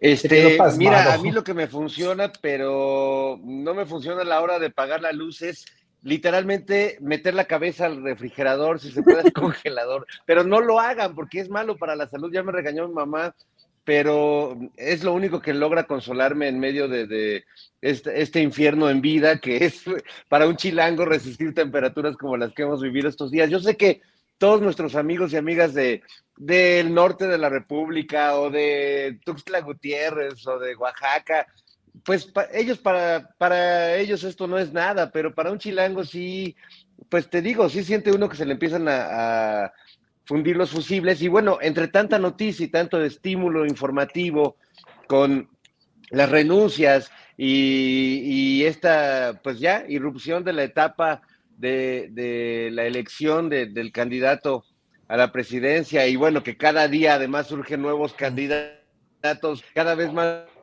delirantes, locos. Entonces, bueno, cuesta trabajo sobrellevar todo esto. Eh, quizás tengamos que hacer una ofrenda a Huichilopostli o algo así para que, tenga un poco de piedad de nosotros, porque así no se puede. Pero ¿a quién, vamos, ¿a quién vamos a ofrendar? ¿A quién propones que hagamos sacrificio? yo tengo, yo tengo varias Híjole, hay, pero estoy siendo prudente. A ver, Fernando, responde, ¿cuál propones? Oye, que no sea, que no sea cuál de los cocholatas propones. Ana, Francis. Yo creo que esto, esto, es injusto, porque yo aquí nada más tengo a Perucho y Ana Francis tiene un montón de dónde escoger ahí donde está. Híjole. Oye, eso sí es cierto. Oye, eso sí es cierto. A ver, Ana Francis, tú dinos, a ver, primero, ¿cómo combates esta calor? Luego, ¿qué más vas a sacrificar? No, no, yo tendría varios sacrificios, pero estoy haciendo un voto de prudencia por varias razones. Este, no, por voto de prudencia sobre todo, de veras, de veras, por el bien de la posibilidad de la política, ¿no? Que ahora sí que como me enseñó Martí Batres, no podemos renunciar a que triunfe la política, que es básicamente la forma, o sea, ojalá nos logremos entender, etcétera empieza a ocurrir un proceso, he estado leyendo mucho a Jorge Cepeda Patterson, que me parece que tiene una, una narrativa muy optimista de lo que está pasando, ¿no? Del corcholateo y etcétera, etcétera, de hacia dónde vamos. Yo, yo quisiera juntarme con su optimismo, pues, ¿no? Eh, y pensar que también eso se construye en colectivo, es decir, que si todo el mundo empujamos para que esto sea limpio, eh, pues a las personas no les va a ir quedando de otra más que ser limpios. Yo, hay una parte que digo, se están dando a conocer con lo que hacen todo mundo, ¿no? Y hay otra parte que digo, puta, ojalá esta noche cuando lleguen a la almohada le piensen tantito, porque sí se están dando a conocer. Y entonces sí espero que venga lo mejor de las corcholatas, lo mejor de las personas que se están candidateando. Esa es mi esperanza. Entonces ahí ya me estoy rajando, ¿ves? De mi comentario del sacrificio, porque aviento la piedra a Fernando, que hoy parece niño bueno peinado. Sí, de luego me ¿eh? rajo. Luego me rajo, ¿no? obvio. Pero ahorita sí me tengo que rajar. Muy bien, Ana Francis. Bueno, Horacio Franco, ¿tú propones el sacrificio? No, yo no propongo ningún sacrificio porque ahorita estamos viendo realmente lo que no queremos ver de los políticos de, los, de todos, ¿eh? de todos y cada uno. O sea, eh, vemos que, la orfandad que nos va a dejar López Obrador y, y el hoyo que se va a hacer, todo el, el- todo el inmenso cambio que se viene, que no de paradigma, que no de cuarta transformación, ya sabemos, pero ahorita, ahorita está, están dejando ver quién es quién, en realidad, lo, dijo Francis, ¿no? Están sacando su, su, su, su alter ego alter ego que no es el cuatroteísta, no sumiso, pero obediente, pero, pero congruente con un político como es López Obrador, están ganándole mucho los egos a todos, creo yo. O sea, lo, más, lo más difícil es eso, ¿no? Lo más difícil es, es encontrar para ellos, yo creo, un equilibrio entre aborazarse con el poder que quieren tener y qué poder, ¿no? Ahora, qué poder quieren tener y cómo lo demuestran, ¿no? Eh, y todas estas cosas desde el teléfono que se, que se coló ahí en la, en la famosa sesión del domingo, donde, Claro. donde, donde enseñan a Claudia reclamándole al gobernador de Sonora eh, y, todo esto, ya exponiendo todo, ya exponiendo, exponiendo, todo se expone, ¿no? Y luego la salida del closet de Jacob Polewski, que en verdad se me hace risible también, o sea, se me hace ya pueril. Están incurriendo en cosas que no, los ciudadanos no queremos ver de los políticos. Y ya pensábamos que se iban a extinguir, pero no, salen los egos de todos, los egos, que no, que, que son justificables, ¿eh? obviamente, pues quién no quiere ser presidente de la República, pero a, costa de qué, y, a costa de quiénes, ¿no? Y a costa, y, haciendo qué cosas, ¿no? Cuando se empiezan a hacer cosas como, como la porra que llevaron Ebrard y, y a la convención, eh, y luego Claudia enojada, y luego lo de ayer de, de Claudia, o sea, es, es, es comprensible que quieran, es comprensible, pero pues como ciudadano lo ve y dice, oye, a ver, espérenme, porque eso es lo que no quería yo de los políticos, es lo que pensábamos que no iban a hacer, es lo que pensábamos que no iba a pasar y está pasando. Oye, Horacio, pero espérate, yo, yo cuando preguntas quién no quiere ser presidente de la República, híjole, yo creo que muchos no queremos porque pues hay que, hay que ser conscientes de, de las limitaciones de uno, ¿no? Yo veo que muchos no tienen ese filtro y ya dicen, no, pues yo voy a ser presidente, ¿no? Este, Sí, pero sí. la verdad es que es un paquetote, o sea, es, es más allá de ser el centro de atención y tener ese, esa capacidad, que ni siquiera es un poder así como, como monárquico, es un poder que pasa por un montón de procesos, filtros. Bueno, aquí tenemos eh, la, la- a, a la doctora Ana Francis con mucha elocuencia, este, poniendo caritas mientras digo estas cosas. Este, pero sí, yo creo que ser presidente justamente lo, lo loco es que todos se quieran aventar y que piensen que es una cosa como hacer un arroz, que vaya que hacer un arroz es bastante difícil, pero eh, no, no, es, no es cualquier cosa. Y creo que por respeto a las personas que, que conocen este país, que están preparadas, que están permeadas de los grandes problemas. Eh, y los que nos gusta la comedia, pues al escenario hacer comedia y hacer política desde donde nos toca, pero no jugarle al corte A en, seis años candidato a la presidencia, Rivera Calderón, no, espero que no. Este, pero es que luego sí se anima uno de ver a cada güey que yo, yo por eso empecé a publicar libros, porque veía cada tipo que publicaba que dije, no, pues ya, ¿cuál respeto a la literatura, no? O sea, ya cualquiera se avienta a publicar y creo que en la política estamos viviendo un efecto así, de que cualquiera realmente, y no porque haya que tener una validación específica para ser presidente o presidenta de México, pero sí hay que conocer al país, hay que saber las broncas que tiene, hay que tener una, una carrera de, activismo, de, interés en las cuestiones políticas. Entonces sí, este, no, no creo que cualquiera le quiera entrar, por más tentador que pueda ser, aunque yo luego veo las que se, o sea, yo pararme todos los días como López Obrador a esa hora y estar ya fresco y, o sea, yo estaría así pidiendo café, tomando café como loco y este, desayunando a media mañanera porque me ganaría el hambre, o sea, no, no, no se ve, no se, no se ve fácil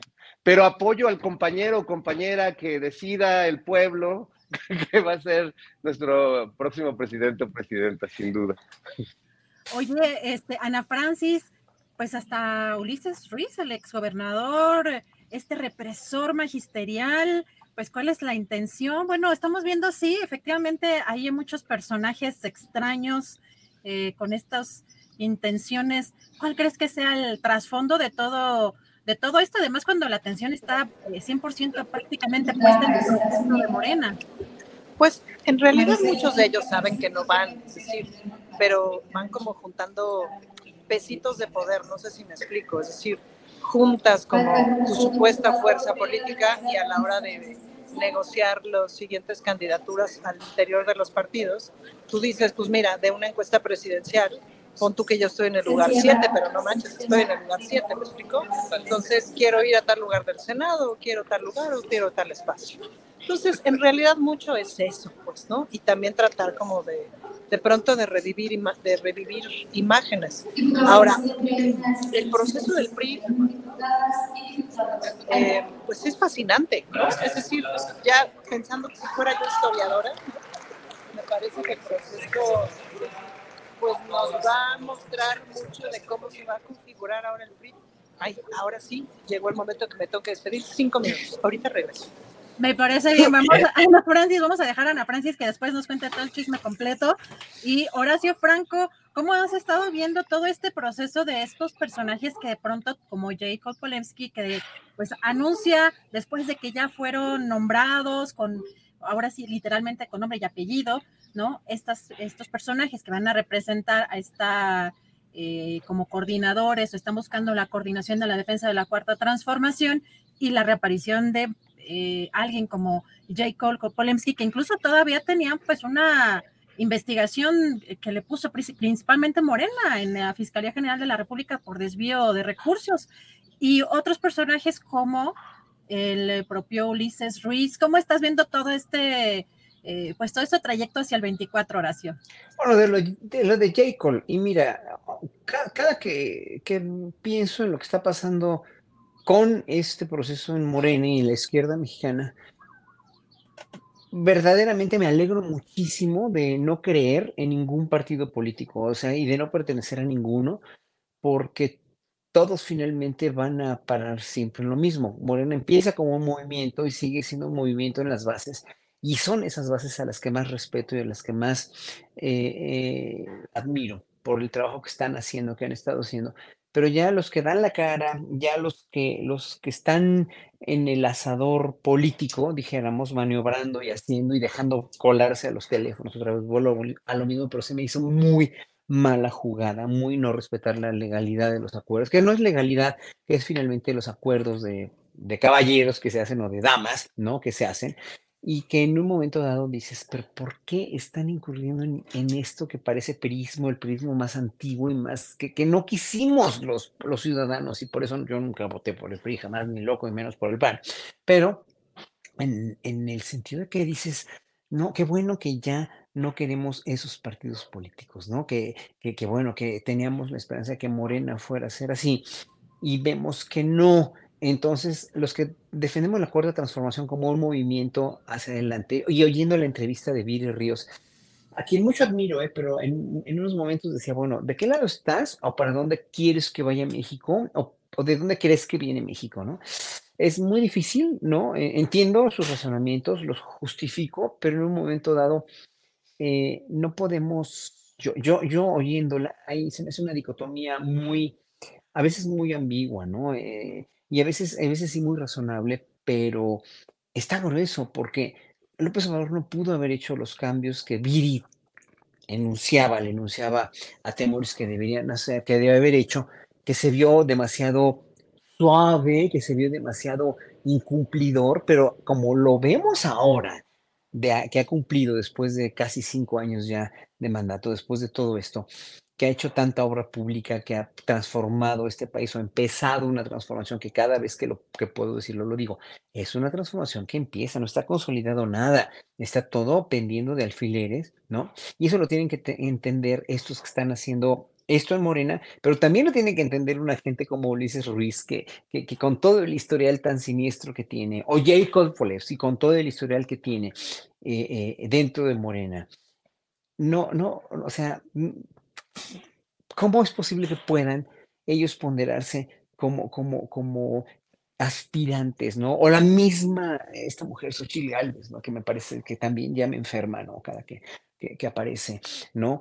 Y que en un momento dado, eh, también, o sea, dices, bueno, de ahí a cualquiera de los de Morena, pues obviamente los de Morena y los y obviamente Gerardo Fernández Noroña, que no debemos de dejar de contemplar como un elemento muy valioso, les guste a muchos o no, ¿no? Eh, eh, bueno, Manuel Velasco, pues es un mal necesario para la cuestión política, otra vez, otra vez los ciudadanos nos volvemos víctimas de los políticos, y, y lo dijo hoy o ayer en la mañanera el presidente, los políticos nunca van a dejar de ser, o sea, los políticos son, son, la política siempre dice, la política es una noble oficio, ¿no? Pero dijo algo sobre los políticos que me, se me hizo muy, muy interesante, ¿no? O sea, los políticos nunca tuvieron como, como principio realmente más que su ego, ¿no? Más que, más que no servir al pueblo en los sexenios pasados. Y parece que estamos otra vez llegando a lo mismo, ¿no? Y eso va a ser tremendo cuando, se, cuando, cuando llegue alguien que no llene los zapatos de un López Obrador que empezó una transformación.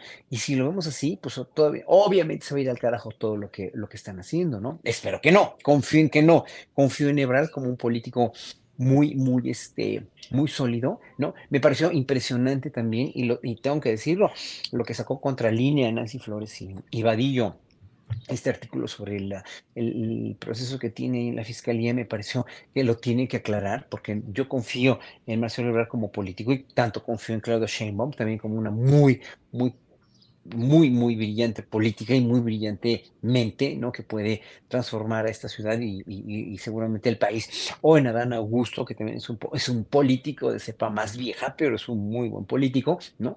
Y en Gerardo Fernández de Oroña, ya todos los demás, pues ya, ya, ya sabemos cómo se cocina, ¿no? Entonces, no sé, no, no, sé, o sea, los ciudadanos, ahorita como está todo esto y como se están ventilando cosas, nos entran muchas dudas, a mí me entran muchas dudas y mucha depresión sobre que el, el lo triste que va a ser dejarnos eh, huérfanos de poder, pues en quién vamos a depositar esa orfandad, ¿Quién, va a ser nuestra madrastra o nuestro padrastro momentáneo en seis años o que si de veras va a poder ser realmente un, un protector de esta nación.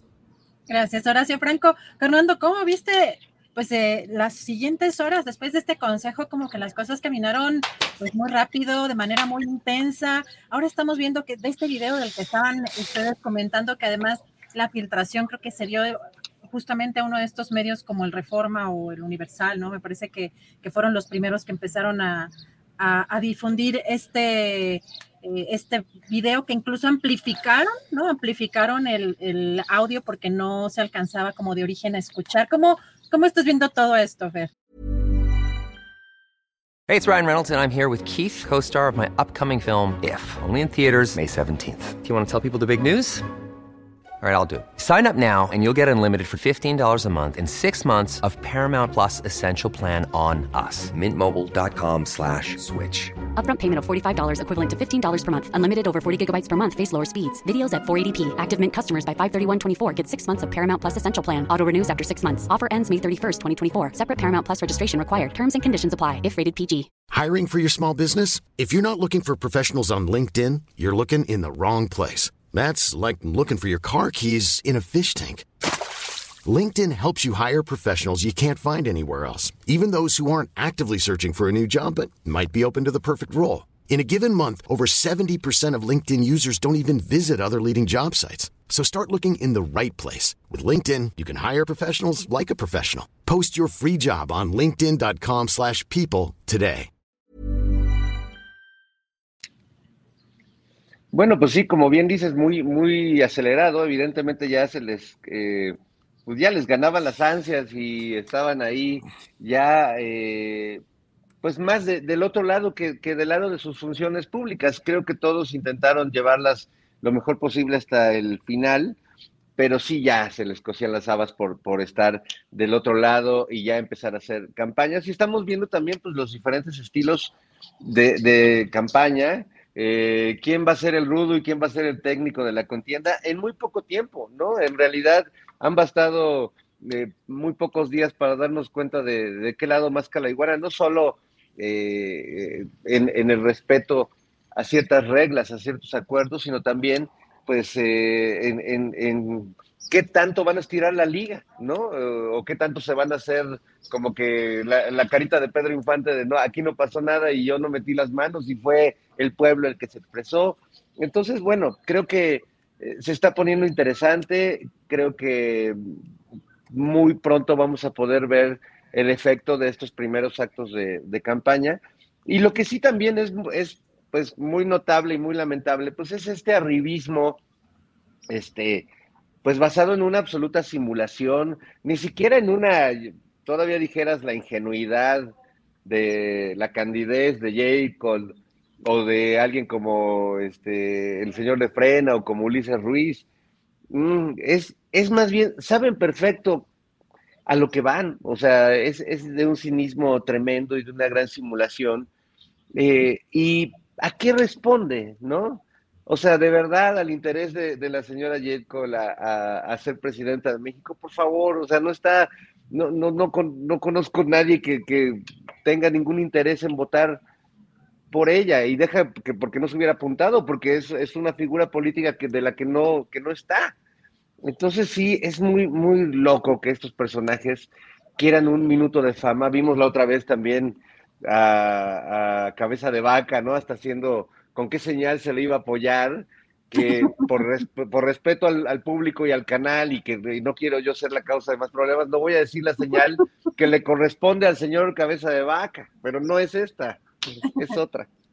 Claro. Y bueno, así está, así está más o menos la cosa. Este, yo solo espero que nos devuelvan a Ana Francis y que no sea abducida ahí en el En el Congreso. Congreso.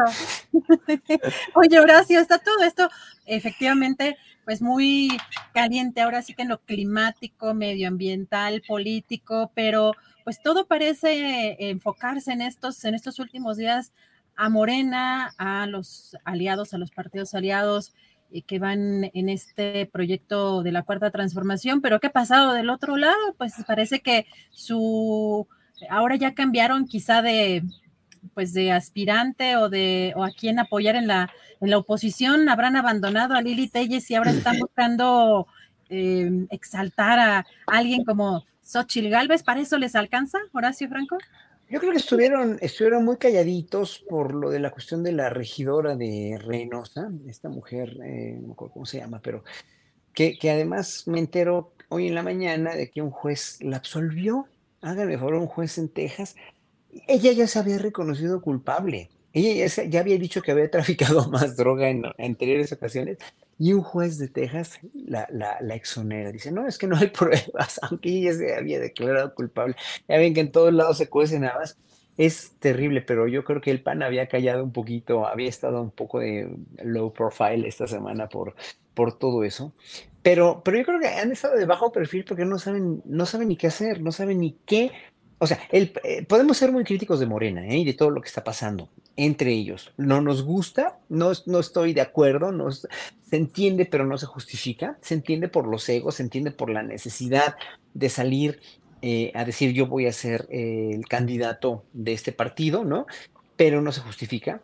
Pero, pero bueno, por lo menos Morena tiene de dónde asirse. Morena tiene un proyecto de nación, gracias a Andrés Manuel López Obrador, que es un gran estadista, pero este, y ahorita me va a decir la audiencia, estadista, es un charlatán, es un patán, no sé qué, es un estadista, aunque les duela, les duele, les duele, y, también a la misma Viri Ríos dice que también ha tenido muchos errores, ha tenido cosas que no ha cumplido, pues cómo iba a cumplir todo lo que tenía que cumplir en un país que estaba destrozado y deshecho en cinco años no se hace, no se hace en 20, lo van a, van a ver.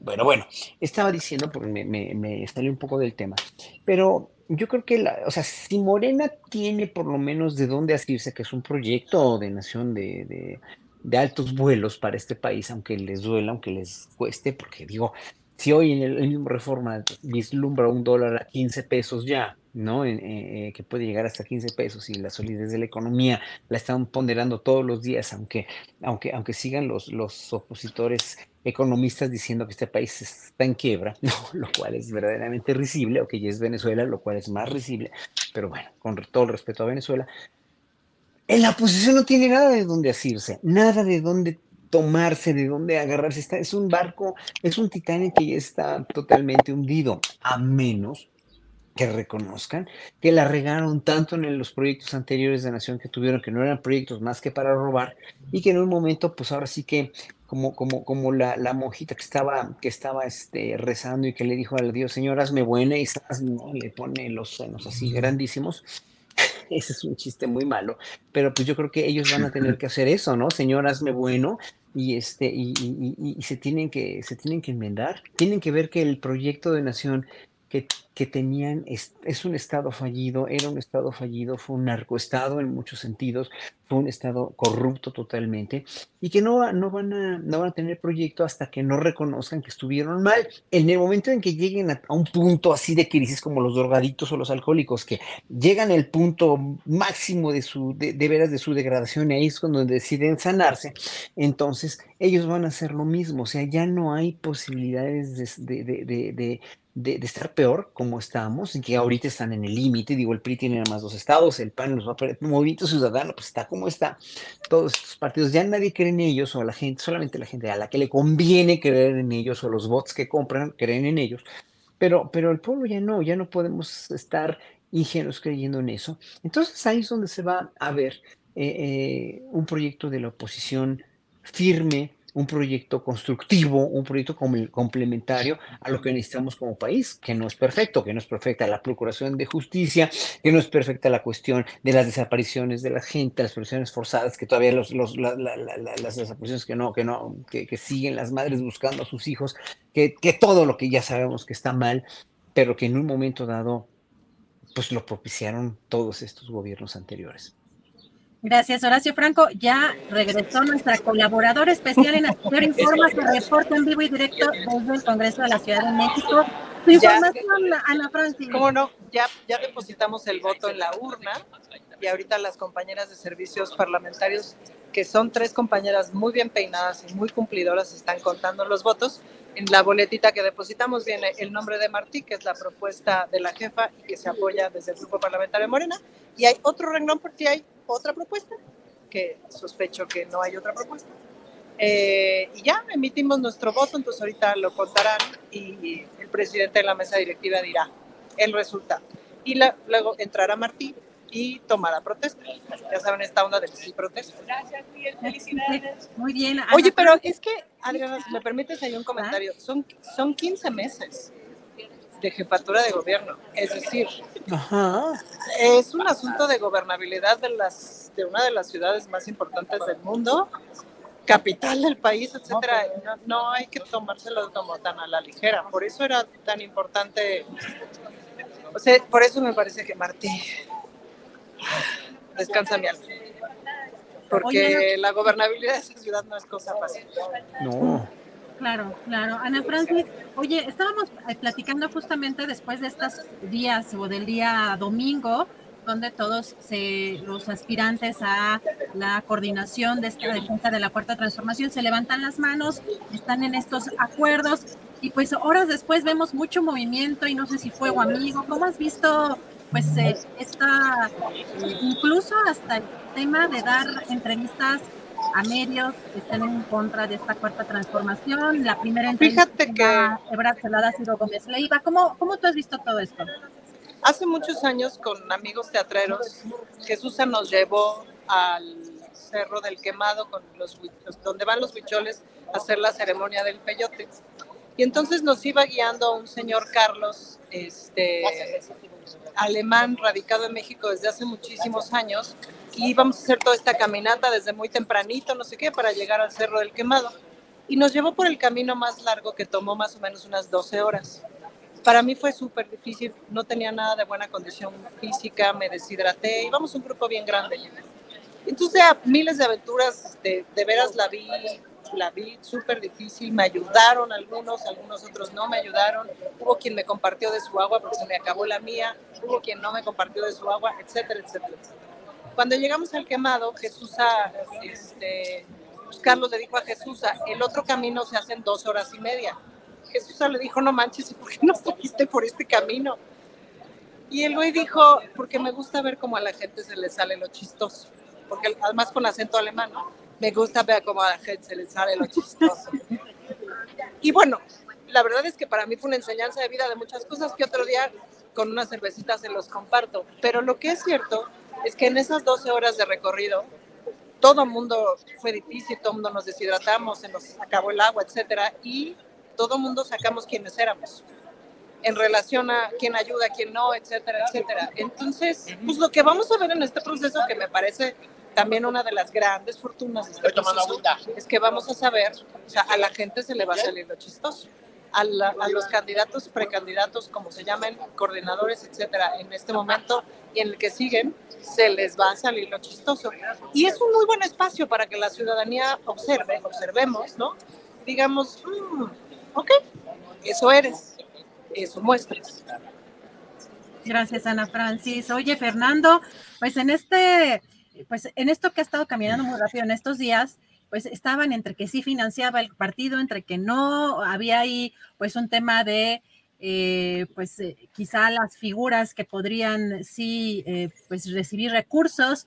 Y hoy Mario Delgado anuncia pues que ya encontraron la manera de poder financiar estos recorridos, pero resulta que eh, Adán Augusto, el, ex el ahora exsecretario de Gobernación, dice que ese dinero lo va a donar y pues Mario Delgado dice, ¿a dónde? Pues de dónde va a sacar dinero entonces para, para hacer estos recorridos. Hay pues una circunstancia pues que se ve compleja de aquí en los próximos eh, días, semanas, estos recorridos que van a empezar como carreritas, ¿no? quizá el lunes a ver quién va, quién alcanza a recorrer más y con qué recursos. ¿Cómo, cómo estás viendo todo, todo esto, Fer? Pues lo, lo, que tengo es información de que ya Manolito Velasco se apuntó a recibir lo que quiere donar este a Augusto, ¿no? Porque el otro no va a estar tirando la mano a ver de dónde le cae un varo.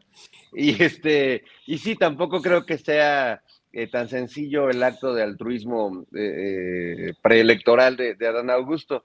Mira, lo que creo es que salvo él, sí hay un lema que puede unificar a los candidatos de Morena, que es con M de mochense, mochense, porque necesitan, necesitan el apoyo y el apoyo pues en estos días pues está mucho más fiscalizado, es mucho más difícil que los gobernadores puedan agarrar de donde sea. Entonces, bueno, creo que será una buena prueba de qué tanto son capaces de hacer para apoyar de una manera derecha, legal, eh, de derecha, no, no quiero usar ese concepto, mejor correcta, legal, este, donde eh, sin, sin estar violando la ley puedan eh, hacer el, el, el apoyo que necesitan los, los precandidatos. Pero bueno, sí creo que el M de Mochense les quedaría, se podrían hacer una camiseta común en pos de la unidad del partido. Fernando, gracias. Horacio, M de Mochense, ¿le queda a alguno de los aspirantes a esta, a esta coordinación? Pues a mí el que más me, ahorita me, me, tiene preocupado, ¿no? O, más bien ocupado es Gerardo Fernández Noroña.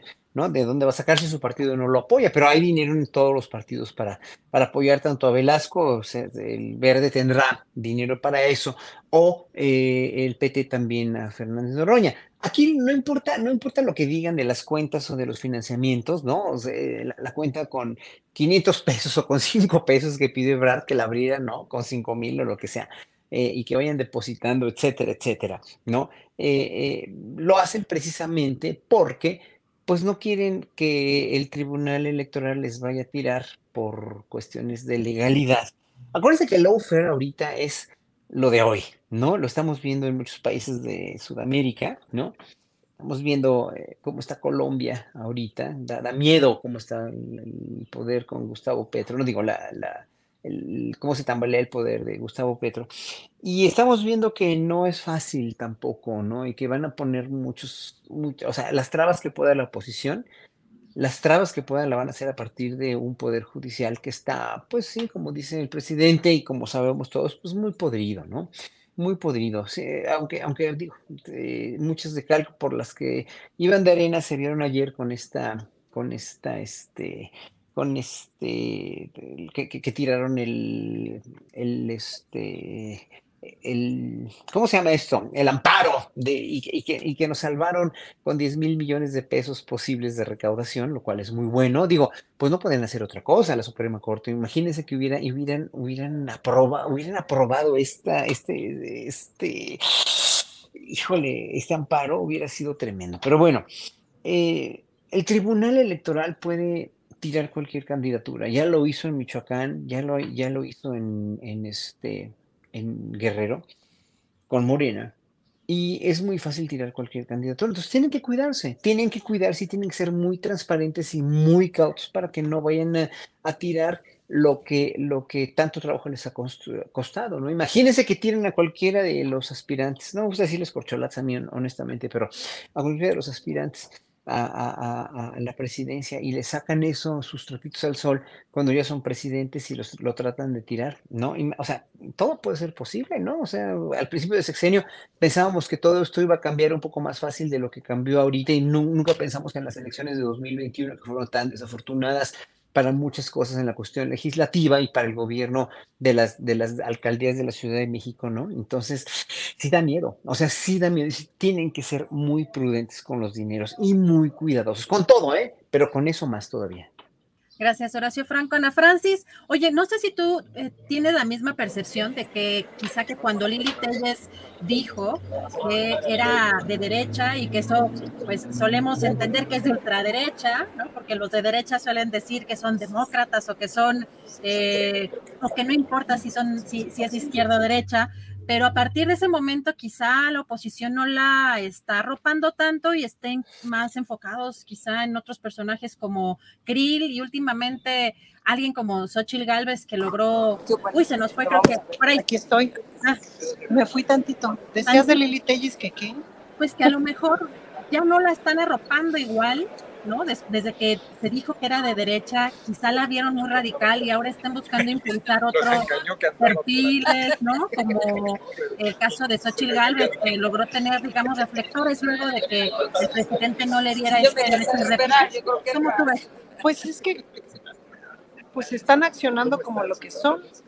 Es decir, a ver, tú los, tú los consideras colegiados, tú los consideras, o sea, la costumbre del dedazo es muy difícil de quitar, pues, si ha habido esa costumbre, o sea, lo estamos viendo al interior de nuestro propio movimiento que justo está intentando otra cosa, le cuesta trabajo, le cuesta trabajo respetar, le cuesta trabajo la democracia, el respeto, este, ¿no? Como la parlamentaridad, es decir, el, el accionar de forma colectiva. El presidente es un caso único. Eh, que nos está dando un montón de lecciones en ese sentido, porque ha sido presidencial, es decir, ha sido un mando muy contundente, pero también ve la cantidad de personajes políticos que hay eh, ahora, entre los cuales podemos escoger y no son mala idea. Y eso es una formación muy interesante. Entonces, claro, del otro lado, digamos, del lado de la derecha, pues justamente han accionado de la misma manera que la cultura política del país, es decir, le decimos priista, pero es la cultura política del país. Y ahora sí ya me voy otra vez. bueno, ahorita regrese con todo el reporte puntual en el Congreso de la Ciudad de México. Pero bueno, Fernando, ¿tú, tú sí crees que, que ya, le, ya cambiaron, ya dejaron fuera a Lili Telles? Se supone que en estos días iban a formar un comité electoral ciudadano. Eso estaba, eh, incluso lo dijo la propia secretaria del PRI, eh, Vigiano, y, e incluso también eh, alguien como Sergio Aguayo, que hemos eh, pues conocido en otro tipo de eh, acciones, pues ahora se dijo dispuesto a ayudarlos a encontrar su candidato con la idea de que también se abriera el espacio para los candidatos ciudadanos. Pero bueno, alguien, por ejemplo, como Enrique La Madrid, ¿no? Que quiere eh, o que ha dicho que su, una de sus políticas que impulsaría es adopten un pobre. funciona, funciona, les está funcionando, ya no eh, crees que pues con, con, con, la ayuda de personajes como Sergio Aguayo logren encontrar el rumbo? Claro, Adriana, yo estaría tranquilísimo si Sergio Aguayo me fuera mi coach de vida y de, y de este, triunfos electorales. Imagínate, el señor Aguayo.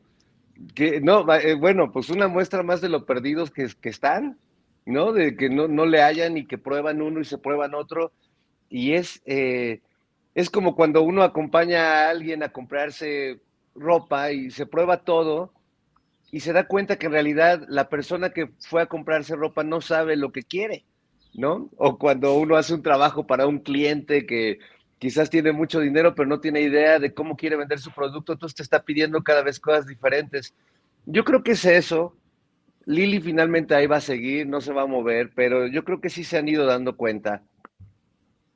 Incluso a pesar de todo, el, el, el, gusto que les da que Lili ella se ponga este, en plan este, el exorcista y empiece a, vomitar insultos contra el presidente y contra la 4T, pues eh, se dan cuenta de que es, es, un, es una bomba, ¿no? Que es una mina que no responde en realidad a, a, un interés político específico. O sea, ni siquiera es que Lilita ella es sea de ultraderecha. En realidad me recuerda como al guasón de las películas de Christopher Nolan, que lo que quiere, lo que quiere es el caos, ¿no? Lo que quiere es este, darle la madre a todo.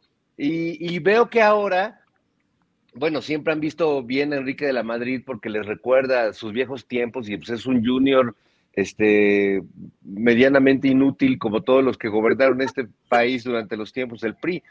Pero ahora lo sorprendente es que están embelesados con, con, con Xochitl. Perdón por usar esta muñequita, pero es para ejemplificar este, al personaje.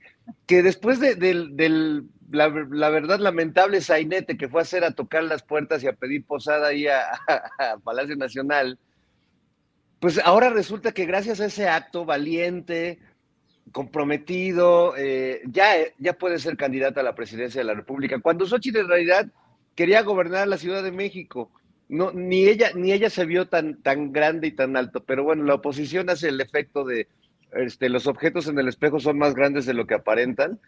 Y ahora vemos a una Xochitl inflada gigante, como, pero, pero yo digo, bueno, ahí está, nuestra gran estadista es la señora esa que guarda cadenas y, y, objetos extraños en su closet y que eh, su máximo hacer político en realidad son ocurrencias que, bien podríamos nosotros contratarla y darle un sketch en Operación Mamut, pero de ahí a que la vean como la presidenta de México, híjole, híjole, pues qué pobres, ¿no? O sea, la verdad yo hasta prefiero a, Noroña, que me parece que ha estado ahí tenaz todo el tiempo y que creo que puede, este, que, que sus fans son más legítimos, que, que bueno, no, no, digo que no tenga fans, pero la verdad es que ir a tocar las puertas a Palacio, pues no, perdón. O sea, hay, otras maneras de hacer política realmente más valientes y más comprometidas que ir a llevar demandas a todos lados, ¿no? Y este, ir a, pedir posada. Pero bueno, mm. allá, allá a la derecha y sus asesorías. Yo les cobro más barato que Sergio Aguayo y seguro les propongo a alguien más divertido. Gracias, Fernando. Horacio, ¿tú cómo ves? ¿Les alcanza con algunos de los, pues, de los aspirantes que se han destapado en estos últimos meses, la propia se convirtió también en un meme, hay que reconocerlo en las redes sociales, Claudia Ruiz Macié, porque dijo, sí, va a ser, es Claudia, pero va a ser Claudia Ruiz Macié en redes sociales que pone fotografía, ¿no? Y con esta idea de también aspirar a la presidencia de la República, pero por la oposición. ¿Cómo, cómo ves, Horacio? ¿Si les alcanza? ¿Hay alguien que haya realmente destacado de ese lado? ¿Cómo ves? No, porque no hay nadie que tenga un, ningún historial, ningún historial político firme, ningún historial de algo que, hayan hecho algo por el pueblo de México. O sea, con todo mi respeto para Claudio Ruiz Macié o para, para este el mismo Sergio Aguayo como académico, para, no sé, para Krill, que tiene ya mucho tiempo de, de, este, de plurinominal, ¿no? es, es que no hay ninguna figura en la derecha que tenga, o en la oposición, ¿no? Que tenga eh, eh, un historial político. Los que más historial político tienen, según yo, pues es este eh, Damián Cepeda, dijéramos, ¿no? Que tiene un poco más, por lo menos tiene un poco más de verborrea política, más de claridad en lo que dice, aunque su, su, su, consistente y constante decir que México está hecho una tragedia y una desgracia no nos convence, obviamente, porque sabemos que no es verdad. Ah, está, está, hecho en, mucha, en muchos sentidos, sí, eh, una nación con mucha violencia, sigue la violencia, sí, sigue, sigue la cuestión de los desaparecidos, sí, no sigue sin resolverse Ayotzinapa, sí, etcétera, etcétera, pero es una nación que está cambiando lentamente hacia otro rumbo. Pero el decir que es una tragedia, pues no, no lo es, que me perdone Damián Cepeda, pero no lo es. Él, él tendría una posibilidad porque es más congruente y tiene un poco más de chispa política. O Javier Corral también, ¿no? El, el exgobernador de Chihuahua, que tiene una, una, una, tiene una historia política atrás de sí, ¿no? Eh, tuvo, tuvo muchos aciertos, etcétera. Pero que haya una figura a la cual el pueblo admire y el cual el pueblo diga, en este confío, porque este sí va a hacer cosas por nosotros, como lo hizo López Obrador, como sí lo demostró que lo hizo, no nada más con las pensiones que según Viri Ríos no llegan todas, y están llegando un poquito más, pues sí, pero ¿cómo le vas a hacer llegar una pensión a, pueblos tan alejados de gente que, que, no tiene ni cómo sacar dinero de su cuenta, pero sí tiene cómo comprar una botella de Coca-Cola en cualquier pueblo, por más alejado que esté, porque sí tienen una infraestructura. Construir una infraestructura en México para eso, para el Internet mismo, que lo dijo también ayer el presidente, o para, para, para cualquier otra cosa que venga del gobierno y que no sea la Coca-Cola y la Bimbo, está tremendo porque tener una infraestructura así es muy caro, muy costoso y tiene muchas cosas en contra también, ¿no? Entonces, no es fácil encontrar un político en la oposición que llene esos requisitos que tiene López Obrador, ni tampoco en, los, este, en los aspirantes de izquierda, aguas, eh, ojo, porque Claudia Sheinbaum sí tiene un historial de que gobernó muy bien la Ciudad de México y me consta muy, muy bien, el mismo canciller también lo tiene. Y vuelvo a decir, porque aquí hay gente del público que dice que no estamos hablando de lo de contralínea. Sí, y lo vuelvo a decir, que lo aclare, por favor, Marcelo Ebrard, acláralo, por favor, te lo, te lo pedimos. Es muy importante para nosotros tener un Marcelo Ebrard, si vas a ser candidato a la presidencia en un momento dado, que tengas un historial muy limpio. ¿Por qué? Porque vamos a seguir confiando en él. Por esa razón, eh, Claudio Sheinbaum tiene un historial, Adán Augusto tiene un historial de haber gobernado Tabasco. No sé cómo lo gobernó, hay mucha gente que no habla bien de, de Adán Augusto como gobernador. No me consta, lo que yo, de, de, lo que no me consta, yo no hablo, ¿no? Y no voy a decir, es que me dijeron, bueno, sí me dijeron, pero no lo sé. ¿no? Este, qué sé yo, Fernández Noroña pues tiene muchas cuestiones en las, sus en las legislaturas en las que he estado, en las cuales ha estado realmente muy consciente, muy, muy, no nada más claridoso, sino muy, muy, obviamente muy honesto y muy verídico en lo que ha estado diciendo, ¿no? Eh, sabe perfectamente lo que quiere. O sea, yo, yo de Monreal no puedo hablar mucho porque fue, fue un buen gobernador de Zacatecas, eso sí lo sé, ¿eh? según, y bueno, lo conocía ya.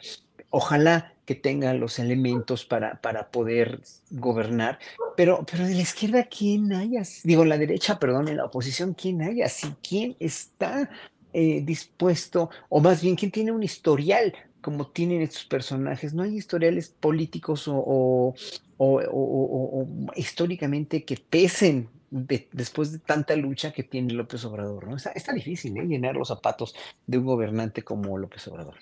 Gracias, Horacio Franco. Ana Francis, bueno, cerramos, vamos a cerrar Canal 22 con esta pregunta o con este mensaje. ¿Qué le mandarías a Ana Francis eh, o qué esperas o qué le mandarías de mensaje a estos aspirantes ya que inician el próximo lunes estos recorridos? ¿Qué esperarías o qué mensaje les mandarías a cada, a cada uno de estos cuatro aspirantes de Morena y dos, uno del Partido Verde y uno de, Partido del Trabajo? Pues yo creo que yo haría eco de lo que dijo el presidente, me parece que fue esta mañanera o la de ayer. Ni se les ocurra olvidarse del pueblo de México. Y sí se entiende, Adriana, o sea, claro que se entiende. En cuanto visitas una colonia, visitas no sé qué, tocas la puerta, preguntas, llevas cualquier cosa y te pones a platicar con la gente, con 10 personas que platiques ya te cambia la perspectiva de lo que tú pensabas que está pasando ahí. De veras no tiene tampoco tanta ciencia. Lo que pasa es que tiene su lado cansado. Pero pues eso es lo que hay que hacer. Ir a caminar y escuchar. O sea, ir a echarte eventos en donde te aplaudan, está padre, pero lo que realmente importa es ir a platicar con la gente. Mi recomendación sería eso. Vayan y escuchen. Escuchen. Gracias. Y, tal, y talonenle, ¿no? Talonenle, por favor. Gracias, Ana Creo que, ya se, está perdiendo un poco la conexión, pero también vemos que está muy, eh, muy intenso el ambiente allá. a punto de tomar protesta. Es que sí me da nervio. Yo ya me pongo mal si no tengo, si hay un vacío de poder, me da el nervio, me da la ansiedad, se me quita el sueño. Entonces, sigo reportando. Gracias a Ana Francis Moore por este mensaje. Bueno, este es el mensaje que también coincide con el presidente López Obrador. Eh, Fernando Rivera Calderón, ¿tú qué mensaje mandarías o qué esperarías de estos recorridos que empiezan con todo lo que ello implica, ¿no? O sea, tanto los gastos, tanto los recursos, la parte de transparentar, la parte en la que quizá pues algunas leyes electorales no, no alcancen y también la parte en la que la oposición puede eh, tomar cualquier pretexto de cualquier acción que lleven a cabo, ¿no? En su contra, ¿cómo, ¿qué mensaje mandarías o qué esperarías de estos recorridos y esto que inicia el lunes? Pues que, se concentren en, lo importante, que un poco como dice Ana Francis, es tener la voluntad de, escuchar a las personas y de hacer propuestas que puedan eh, generar una expectativa en, quienes eh, los escuchen, ¿no? Creo que es importante que no se gasten, como dicen las abuelitas, que no se gasten la pólvora en infiernitos, en el desgaste del golpeteo interno, que creo que hay enemigos eh, muy claros, ¿no? Eh, que son la corrupción, que son el clasismo, que son el racismo, que son los, los privilegios que se, se consideran como heredados por, por un orden divino. Eh, el acabar con estas castas justamente de, divinas en, diversos estadios del, del, poder público. Creo que ahí está la tarea y, sí hacer todo muy de cara a la gente, porque sí estamos viviendo un momento que muchos políticos creo que no entienden, de una transparencia radical, de que cada acto que, que tengan, cada palabra que digan, cada respuesta que den, cada incluso comportamiento corporal, cada gesto, va a ser interpretado cientos de miles de veces. Y en esa interpretación así como en las redes sociales encontramos mucha confusión, también el exceso de interpretaciones nos permite tener cierta claridad sobre los personajes. Ya no es una época en la que los candidatos nos puedan vender que son una cosa que no son. Así que yo le recomiendo a, Marcelo, pues que tal vez no se esfuerce tanto en parecer cool y como identificado con los chavos, ¿no? Y que tal vez traten de más bien ser más lo que son ellos y, bueno, yo aquí, como no mm, me gusta ser una persona generosa, el consejo que le doy a, los candidatos de oposición es que sigan así, muchachos. Van muy bien. Van muy bien. Fernando, muchísimas gracias. Bueno, tenemos ahí ese consejo para la oposición, que yo estoy segura que lo van a seguir al pie de la letra porque no se ve que tengan intención de moverle una rayita. Como Horacio Franco, ¿qué mensaje tú les mandarías a cada uno de estos eh, personajes que están eh, por encabezar estos recorridos en búsqueda de llegar a ser coordinador o coordinadora de pues, todos estos esfuerzos en defensa de la cuarta transformación? Lo mismo que dijo Fer, y lo, dijo lo mismo que dijo Ana Francis, pero que también cuiden muchísimo la cuestión de, de, cumplir todo lo que firmaron, nada más, ¿no? Ni el acuerdo, ahí está todo, ¿no? Que, que que no nos hagan pensar a los ciudadanos que nos están siendo desleales o que están siendo desleales a su partido que, que están siendo desleales a ellos mismos. Es decir, sea quien sea, ¿eh? cuando, alguien, cuando alguien rompe esas reglas, cuando alguien eh, dice, hizo lo que, lo, que Claudia hizo, cuando alguien infiltra, lo que Claudia hizo que le reclamó tan, tan fuerte a, este, el día de la convención y que alguien lo filmó también cuando alguien mete un teléfono, cuando alguien rompe esas reglas, están cayendo en un prismo que no queremos, ¿no? Tampoco de acarreados, tampoco de, o sea, no, no queremos ver eso, queremos ver que la gente en verdad apoye a cualquiera de ellos, ¿no? Sin necesidad de estos eh, gastos excesivos, no de dinero por acarreados, sino de, de, porque porque van los acarreados, tal vez porque les convenga algo que les están ofreciendo o cualquier cosa, ¿no? Pero sin pasar lista, porque finalmente todos, el que gane esta contienda interna de Morena, pues sí va a ser el presidente de México porque ya sabemos que les quiera ganar, pero no rompan las reglas, no, no sean desleales, no hablen mal de los demás, no, no, este, simplemente hagan el trabajo de convencer y de tener un proyecto y de acercarse al pueblo, que mucho necesita ahorita, de, ver con quién vamos a llenar esta orfandad en la que nos vamos a quedar en un año. Muchas gracias, Horacio Franco. Pues si anda por ahí Ana Francis, a ver, Ana Francis hablando, Ana Francis llamando, Ana Francis, nomás para despedir Canal 22. Queremos ver su carita, si no, bueno, pues tenemos que despedir a Canal 22. Ana Francis está reportando desde el Congreso de la Ciudad de México, pero para Canal 22 nos despedimos, amigos. Gracias, Fernando. Gracias, Horacio. Y gracias. YouTube y regresamos a YouTube para el postrecito, anuncios, todo lo que quieran aquí comentar para cerrar esta mesa, querido Fernando, ¿con qué cerrarías? Pues, eh, híjole, anuncios, bueno, que pensemos más con, que, con qué M's más debemos relacionar esta contienda eh, electoral que vamos a vivir. Ya dijo Claudia Sheinbaum que con M de mujeres y de, no al machismo, este, ya Marcelo, este, también con M de Monreal. Entonces pensemos que otras M's este, pueden, pueden funcionar con M de, de madres. Bueno, madres ya la puso la Shema, pero no en el sentido como yo la pondría, que es con, con signos de admiración, como de con M de madres, híjole, a lo que vamos, con M de mitote, con M de mochense, como les decía, eh, o con M de mutis, como hizo Ana Francis el día de hoy. Exacto. Este, estando ahí en el Congreso. Así que, bueno, ahí dejo una tarea para toda la banda astillada de que sigan pensando con qué M vamos a, presenciar esta, esta contienda. Horacio, ¿con qué, ¿con qué quieres cerrar? ¿Qué anuncio eh, o comentario final te gustaría agregar en el postrecito? Rápidamente, dos cositas. Bueno, una me dice alguien, un usuario aquí del chat, que yo hice un, un comentario misógino.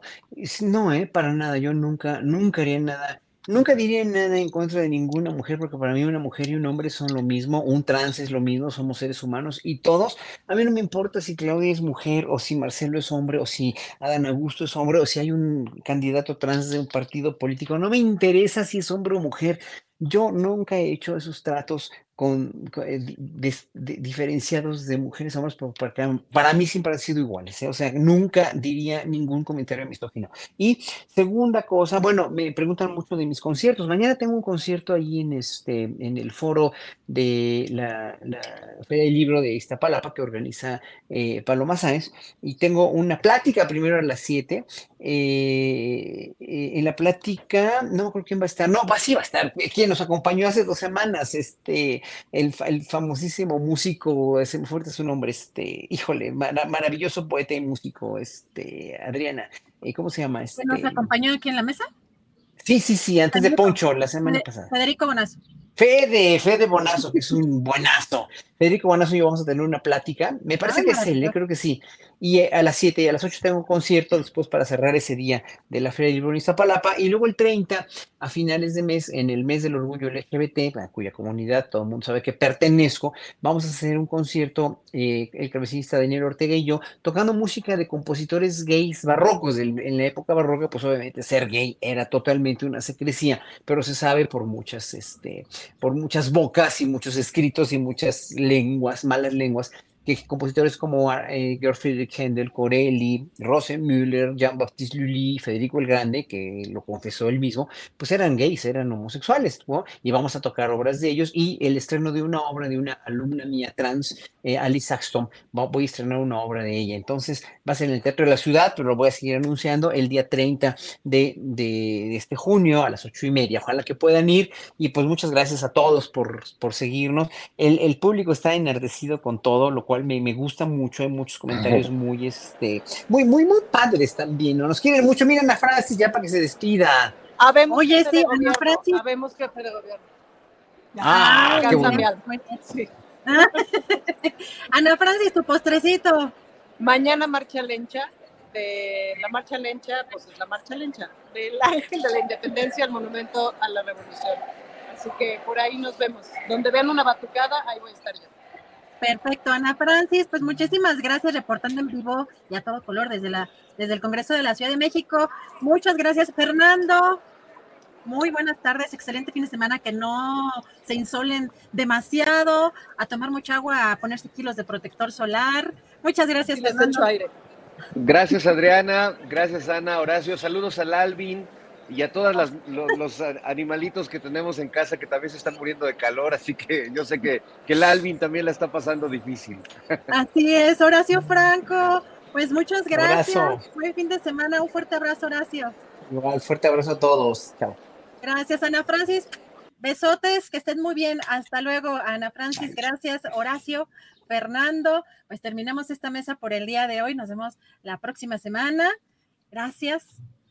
Y ahora sí entramos con Temoris. Unos minutitos nada más, un par de minutitos, porque Temoris, acá estamos de regreso para anunciar que el lunes, el lunes ya regresa nuestro querido Julio Astillero, pero no sé si me escuchas bien porque como que te va congelado. No, sí, sí, estoy bien. ¿Estoy congelado? Pues a lo mejor es mi computadora de hoy ya está hirviendo. A lo mejor soy yo, no eres tú, soy yo. este, no, no lo sé, pero bueno, lo bueno es que te escucho muy bien. Oye, darte mucho las gracias. La tripulación astillero, de verdad, está sumamente agradecida contigo por todo el, esfuerzo y por todo el apoyo. Sin ti no hubiéramos podido salir a sacar adelante el changarro en estas vacaciones eh, de nuestro querido Julio, que fueron un poco interrumpidas ahí por este tema de YouTube, pero sin duda lo que viene pues para las próximas semanas, meses van a ser cosas muy padres. Eh, seguramente que además de tenerte en la mesa los martes, tendremos sorpresas, tendremos eh, más espacios, probablemente seguiremos realizando cosas interesantes en este canal. Apreciamos mucho todo lo que has hecho de corazón, querido Temoris. De verdad, muchísimas gracias por todo tu profesionalismo en este mes, que además pues, te hiciste un hueco entre tanta chamba, andabas corriendo de un lado para el otro. Oye, este, espero no estar congelado, pero si, si, lo, si lo estoy, pues es que con este calor, ¿qué, qué hacer? Mira, mejor que Fernando Rivera Calderón, que lo trasquilaron, o sea, yo sé que el calor está tremendo, pero esas decisiones ya son como muy, muy, muy, muy intensas. Este, no, no, yo nada más me, me, me congelo y, eh, oye, Adri, muchísimas gracias por todo, fue, fue un placer pasar este mes eh, compartiendo contigo, con todas esas intensidades de, de la, de la, del ritmo informativo que es eh, tremendo. Pero, este, pero ha sido, ha sido muy bien. He, estado, he, he, disfrutado un montón con, eh, con las mesas, con nuestros colegas y de, de, las distintas mesas, con las personas a las que hemos entrevistado y ha sido toda una experiencia. Al principio sí estaba así como que, ay, o sea, ¿cómo le vamos a hacer? Porque sabemos que, que, Julio trabaja tremendamente y es muy intenso todo esto, pero bueno, pues espero que sí lo hayamos sacado. Bueno, muy bien, creo que, que, que hay al menos una parte de la audiencia que sí lo apreció. Nunca van a faltar los que nos, nos, nos avientan tomatazos y huevazos, pero ni modo, así es, así es este, Así es esto del béisbol. Muchísimas gracias, Adriana Buenaventello. Ha sido fantástico compartir contigo y qué bueno que ya regresa Julio. Eh, eh, muchísima gente lo ha extrañado tremendamente y nosotros lo, lo prometimos y lo cumplimos. Julio regresa antes de julio. Así es, así es. Y regresamos en un ratito más para cerrar, Temoris, pero de verdad muchísimas gracias creo que la audiencia sabe el cariño que, con el, cariño con el que hacemos este programa. tú sabes, además lo artesanal, que hacemos cada cosa, pero también la honestidad, que esa es la parte más importante. Podremos equivocarnos, podremos tener una opinión con la que pues a lo mejor alguna parte de la audiencia no esté de acuerdo, pero la honestidad, el trabajar de manera muy honesta, esa es la parte fundamental, eh, la parte base de este proyecto, sobre todo porque tenemos un gran jefe, un gran maestro, un gran ejemplo a seguir. Pero, Temoris, regresamos al final, si te parece bien, para, para cerrar el programa. Perfecto. Gracias, Adrián.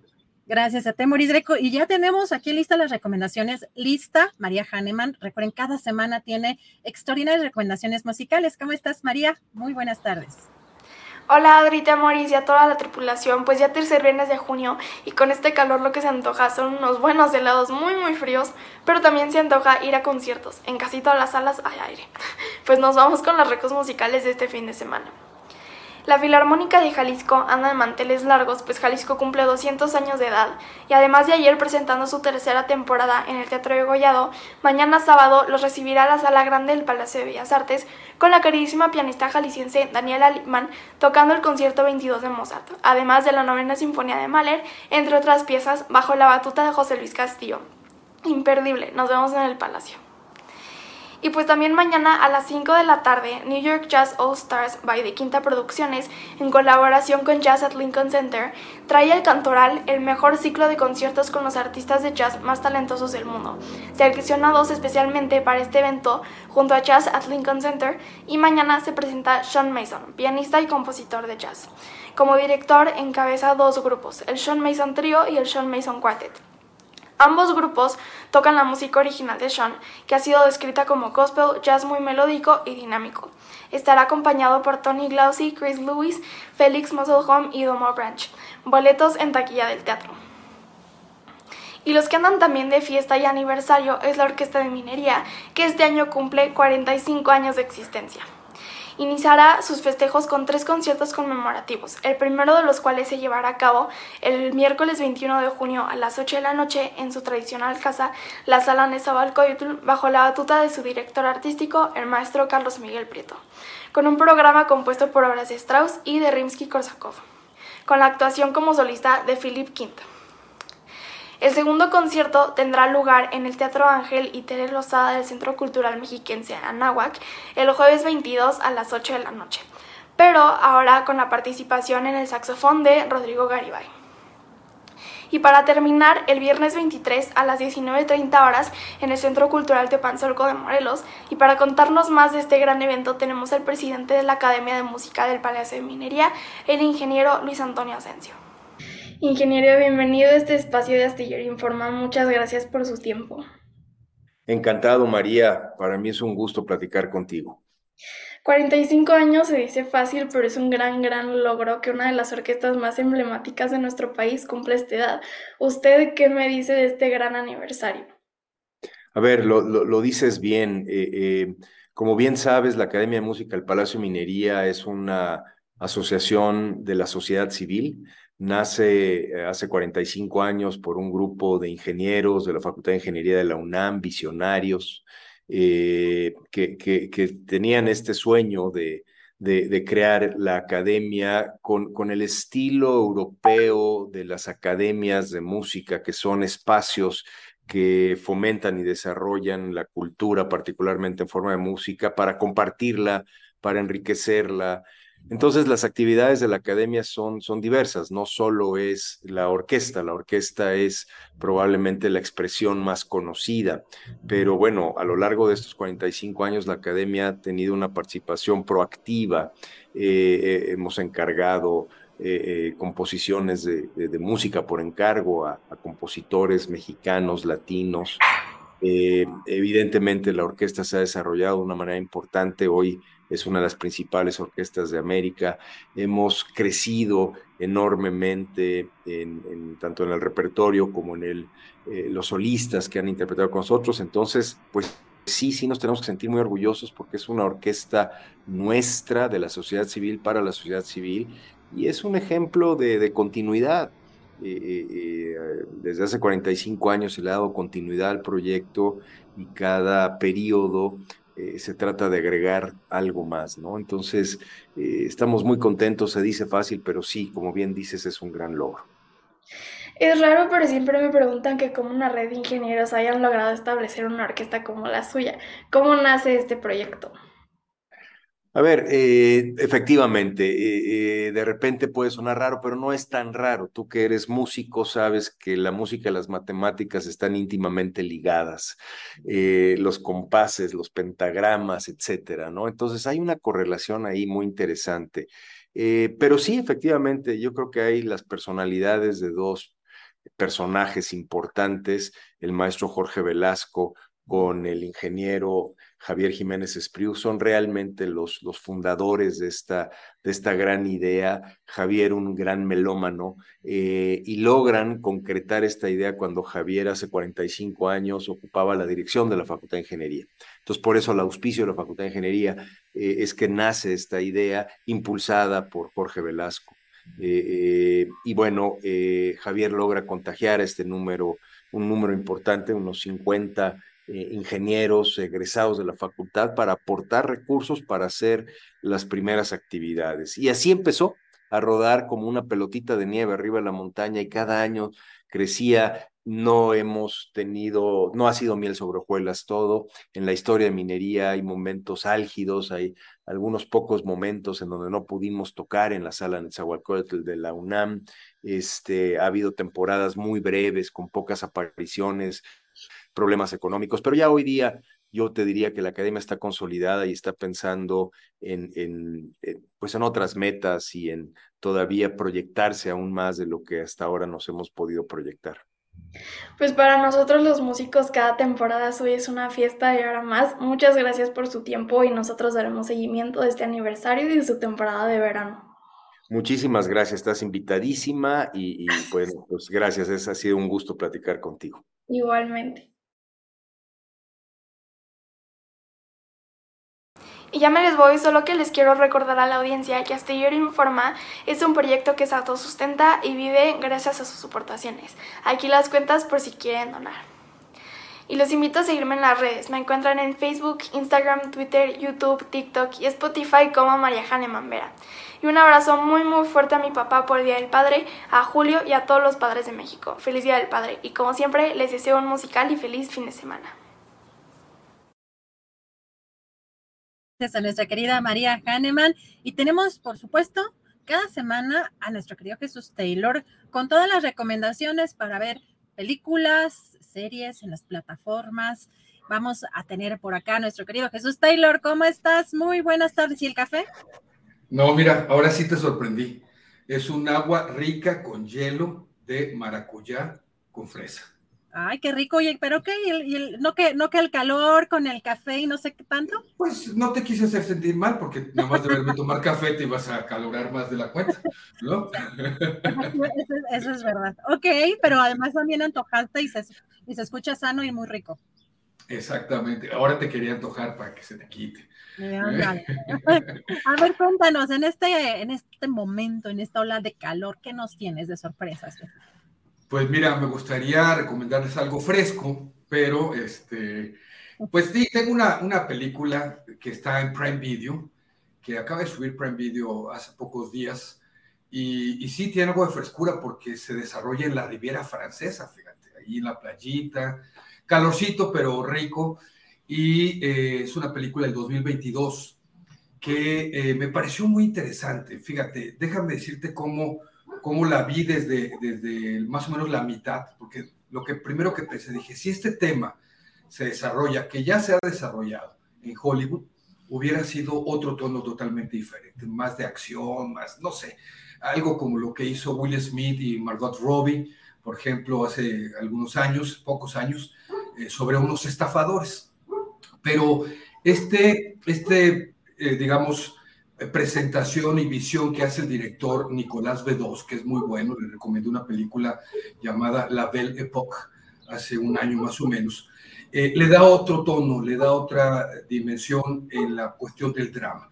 Se trata de entrada de un joven que se llama Adrián y eh, pues él eh, tiene una vida medio complicada ahí, digamos que está en una relación con una mujer muy mayor, mucho más grande que él en edad, y, está en eso porque pues quiere que lo mantengan, vamos a decirlo así, aunque su incomodidad no, no deja de estar presente. Y conoce a otra chica llamada Margot, que también se dedica un poco a estafar y abusar de hombres adultos grandes. Y se conocen los dos, se enamoran y van a estar, eh, digamos, juntos eh, tratando de maquinar un plan para seguir estafando de una manera muy, muy peculiar, digamos.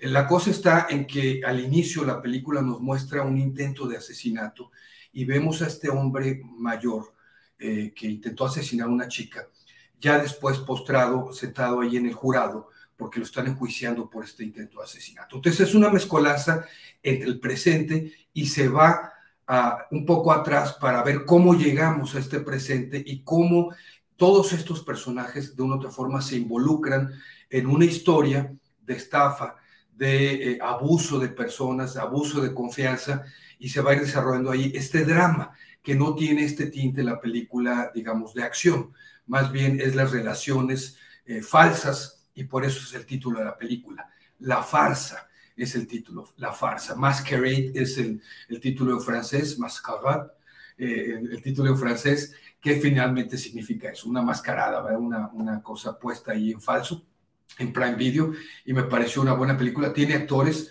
de primera línea en, franceses, y creo que es una buena opción, entretenida para disfrutar diferente eh, este fin de semana. Oye, pues está muy también de moda esto de las sugars, mami, sugar baby, eh, sí, algo así, ¿no? Sugar babes, este... este sugar daddy. Sugar Daddy, Sugar Baby, Sugar Mommies, ¿no? Pues, eh, sugar, Sugar, como decía la canción. sugar Abuelo, ¿no?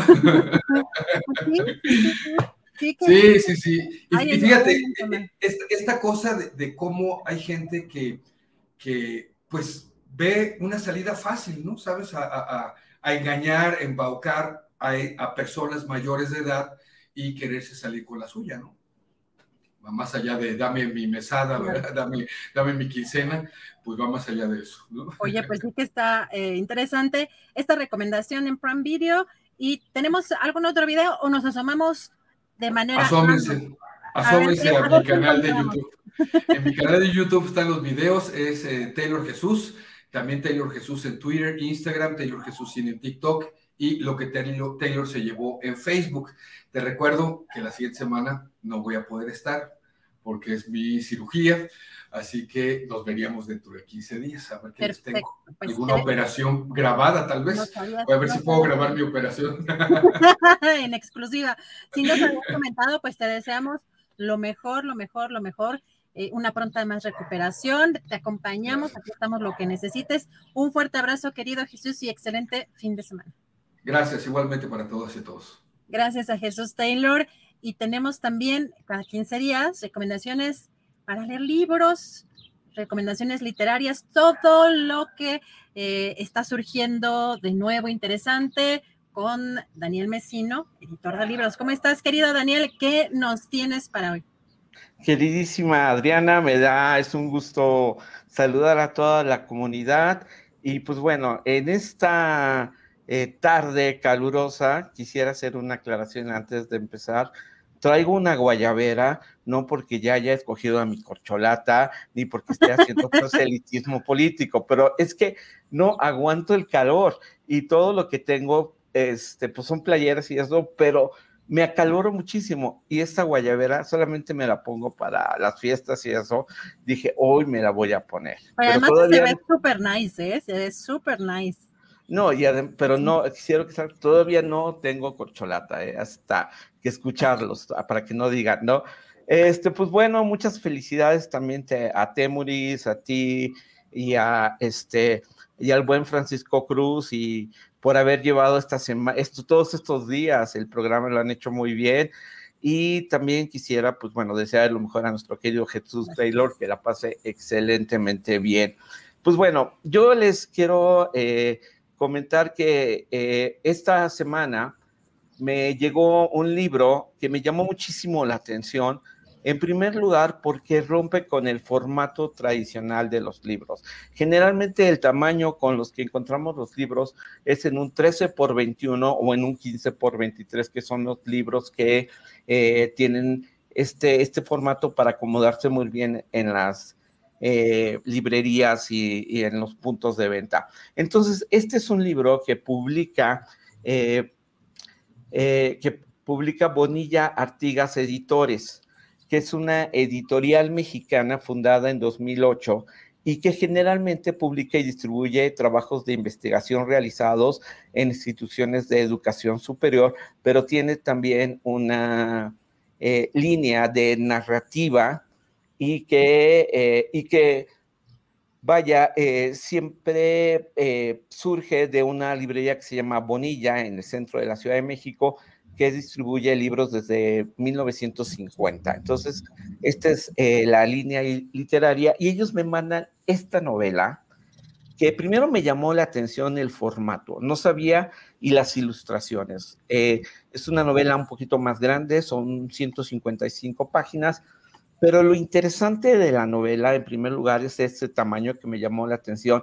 El segundo punto es que si bien la novela es a una tinta, está ilustrada por una de las artistas visuales más importantes de la industria editorial en, de, la industria editorial, que es Natalia Gurovich. Es una artista visual y diseñadora que ha ganado muchos premios y que los textos, si bien eh, estamos acostumbrados a que todos los libros eh, juveniles o infantiles son ilustrados, esta es una novela principalmente para adultos, escrita por eh, Ángel Miguel. Ángel Miguel, que es un eh, historiador y eh, historiador y del arte y también novelista, y que aborda las decisiones en, en, esta novela de una manufactura muy interesante que tomamos para construir la vida que anhelamos, pero que con el paso de tiempo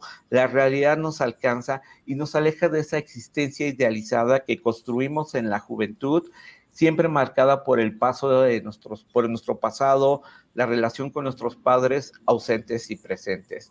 ¿Y de qué va esta historia? Pues bueno, esta es la historia de un publicista solterón y gordo que se retira de problemas de salud a un pueblo de provincia donde decide escribir su tercera novela. Para su sorpresa aparecen en ella varios personajes que no le simpatizan, pero que al poco tiempo creo que tampoco los puede evitar porque remiten a recuerdos, fantasías y miedos propios. Sus consideraciones sobre esta inesperada intromisión y otros asuntos se dan cuando se sumergen en la poza de un río eh, él en este pueblito o mientras ojea las páginas de un periódico, el único periódico que llega al pueblo, que es un eh, periódico de nota eh, amarillista, de nota roja, y que detona sobre la violencia del país en el siglo, a principio del siglo XXI. Y la comparación entre esos personajes a quienes conocen su nuevo lugar de residencia lo llevan a ponderar las afinidades entre el pasado, el presente, imaginando y imaginación en recuerdo, arte y realidad. Y atrapado en estas eh, disertaciones, nuestro personaje principal recuerda cómo alcanzó la fama como publicista hasta que se percató que se había traicionado a sí mismo por su naturaleza.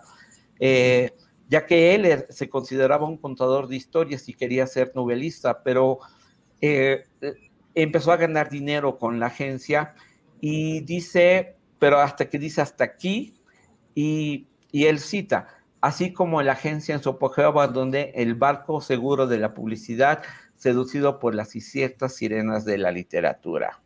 Y es aquí cuando el autor eh, Ángel Miguel ganó, eh, galardonado con el premio de poesía Elías Nandino y el de novela Jorge Ibargüengoitia, recrea magistralmente las dificultades para escribir y publicar en México, que eso es una parte que a mí me encantó, me fascinó, así como los usos y costumbres de un pueblo de la provincia mexicana para presentarnos un texto inteligente donde se citan eh, películas, músicas, referencias a pensadores y filósofos de manera natural sin ser un texto pretencioso.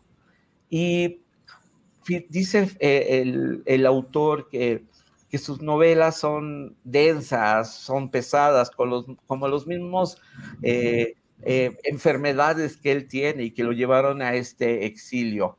Pero es ahí donde él comienza a ver qué es lo que está ocurriendo y cómo se ha traicionado.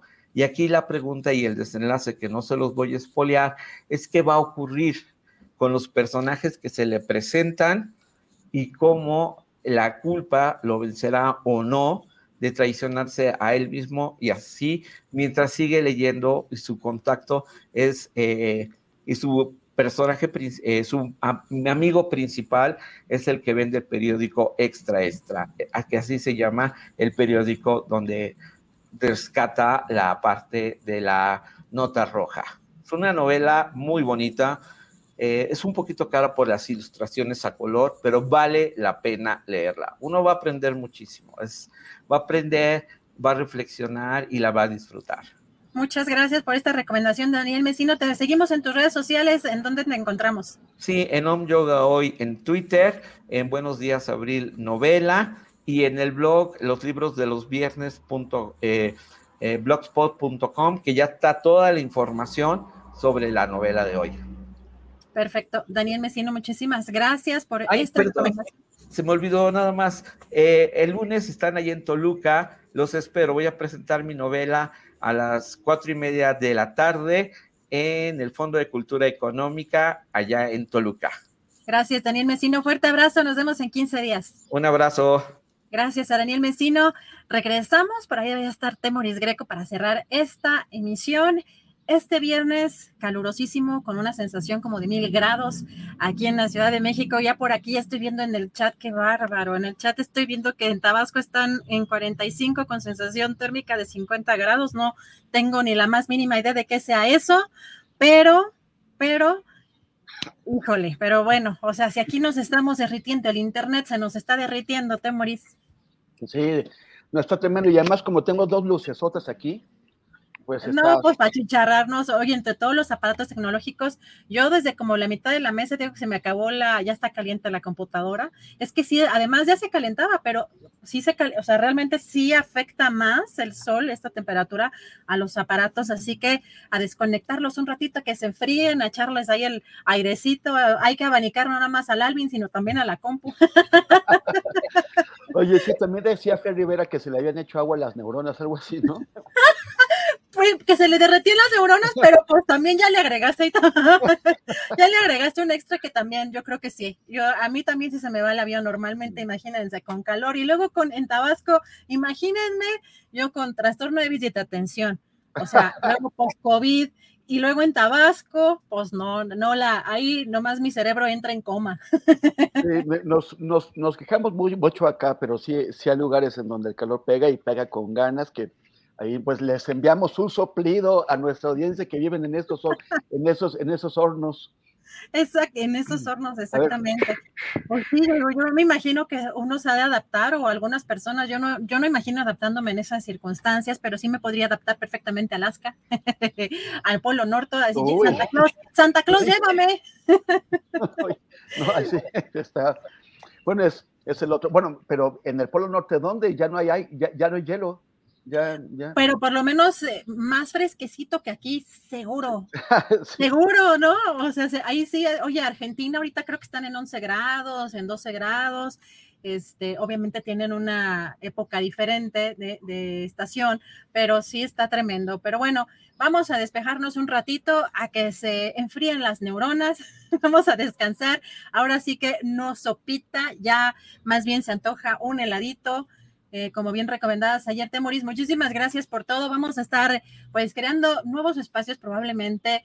Eh, ya ando spoileando porque, bueno, eso es lo que yo creo que viene. Cosas muy padres ahora que regrese Julio de, vacaciones. Ya el próximo lunes eh, esperamos que puntualmente aquí estemos reincorporados con nuestro querido Julio Astillero y pronto cosas interesantes, querido Temoris, por pues aquí en este canal. Gracias, Adriana. Y bueno, nada más quiero, quiero, quiero comentarles a las personas que, que estuvieron escribiendo desde hace un rato eh, que bueno, no, no sé qué dicen del botón de la camisa, se me rompió, que alguien, me está indicando, pero, pero bueno, estuve, estuve leyendo muchísimos comentarios muy lindos, muy, muy amables, muy generosos de, de, gente que, de nuestra audiencia que estuvo en el chat, que pues sí valoró la chamba que hicimos, Adriana, que, que, hizo también Paco Cruz, a quien, a quien adoran, y, y, que hizo también todo el equipo que no se ve, todos nuestros compañeros y compañeras que están también echándole muchas ganas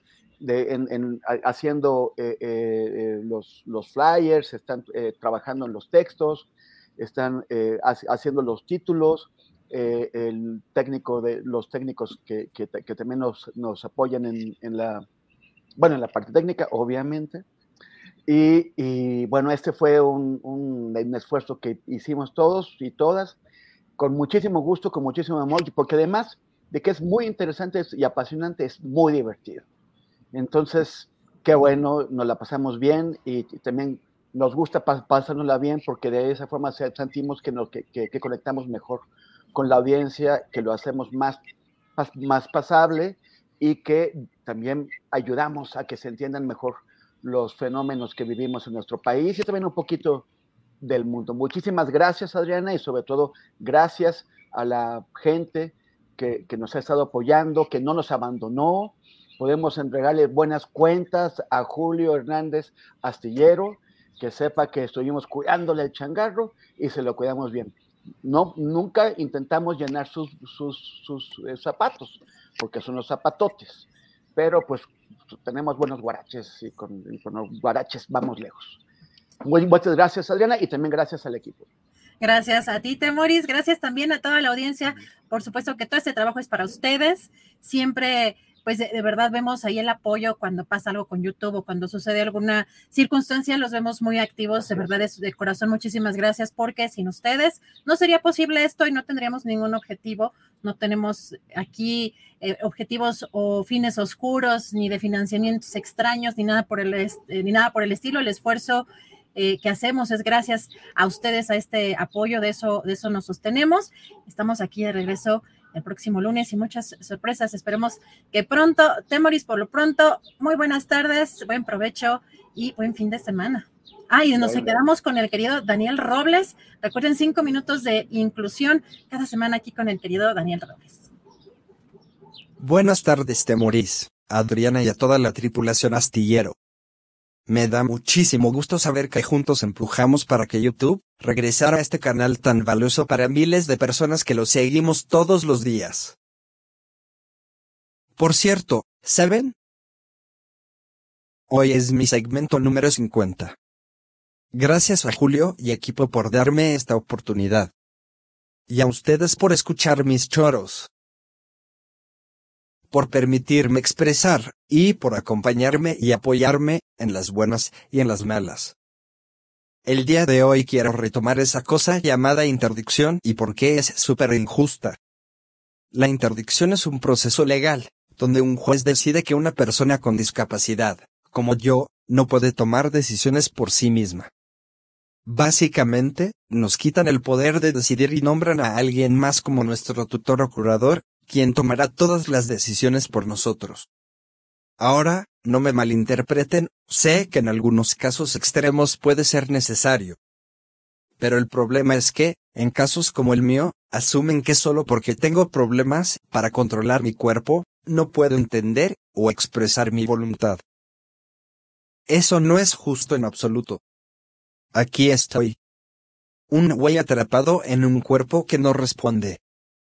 Sí, puede que necesite ayuda o adaptaciones para comunicarme, pero eso no debería ser razón suficiente para quitarme el derecho de decidir sobre mi propia vida. Todos, sin importar nuestra condición, deberíamos tener ese derecho básico. Quitarnos ese derecho es como quitarnos nuestra libertad y nuestra identidad. Y eso no está bien.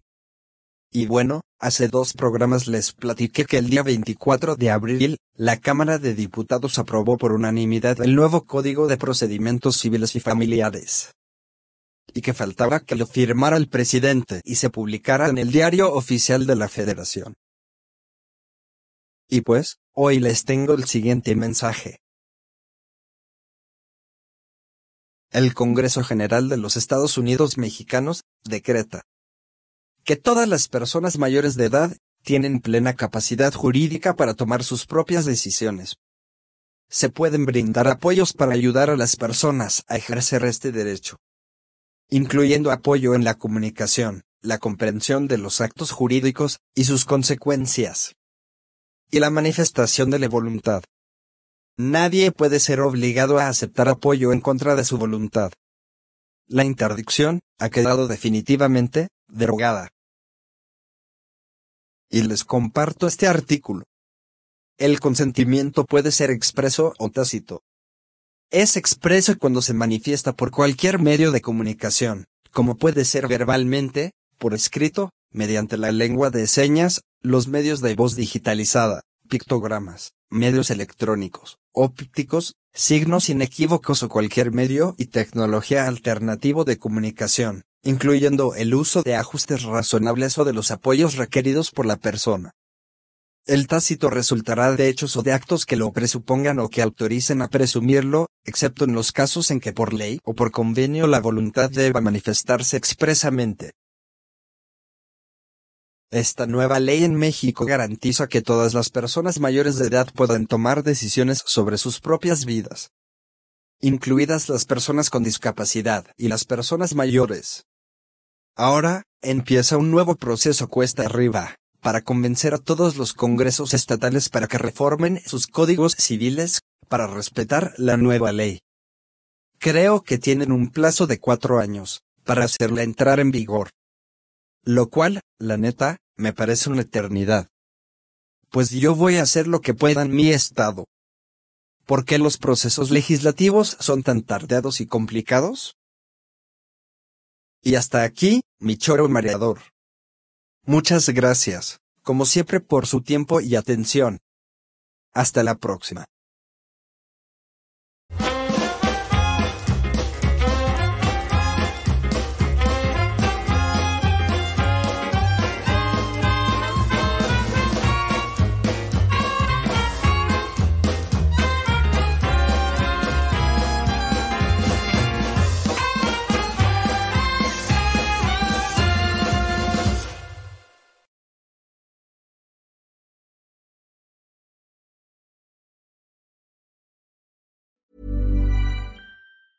¿Te preocupas por tu familia? Entonces, ¿por qué darles solo huevos ordinarios cuando pueden disfrutar de lo mejor? Eggland's Best, los únicos huevos con ese delicioso sabor fresco de granja, además de la mejor nutrición, como 6 veces más vitamina D, 10 veces más vitamina E y 25% menos de grasa saturada que los huevos regulares, además de muchos otros nutrientes importantes. Así que, dales los mejores huevos. Eggland's Best, mejor sabor, mejor nutrición, mejores huevos. Hola, buenos días, mi pana. Buenos días, bienvenido a Sherwin Williams. ¡Ey! ¿Qué onda, compadre? ¿Qué onda? Ya tengo lista la pintura que ordenaste en el ProPlus app. Con más de 6.000 representantes en nuestras tiendas listos para atenderte en tu idioma y beneficios para contratistas que encontrarás en aliadopro.com. En Sherwin Williams somos el aliado del PRO.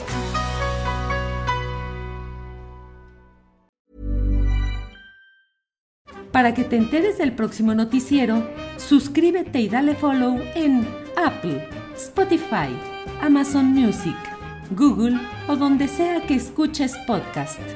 Te invitamos a visitar nuestra página julioastillero.com.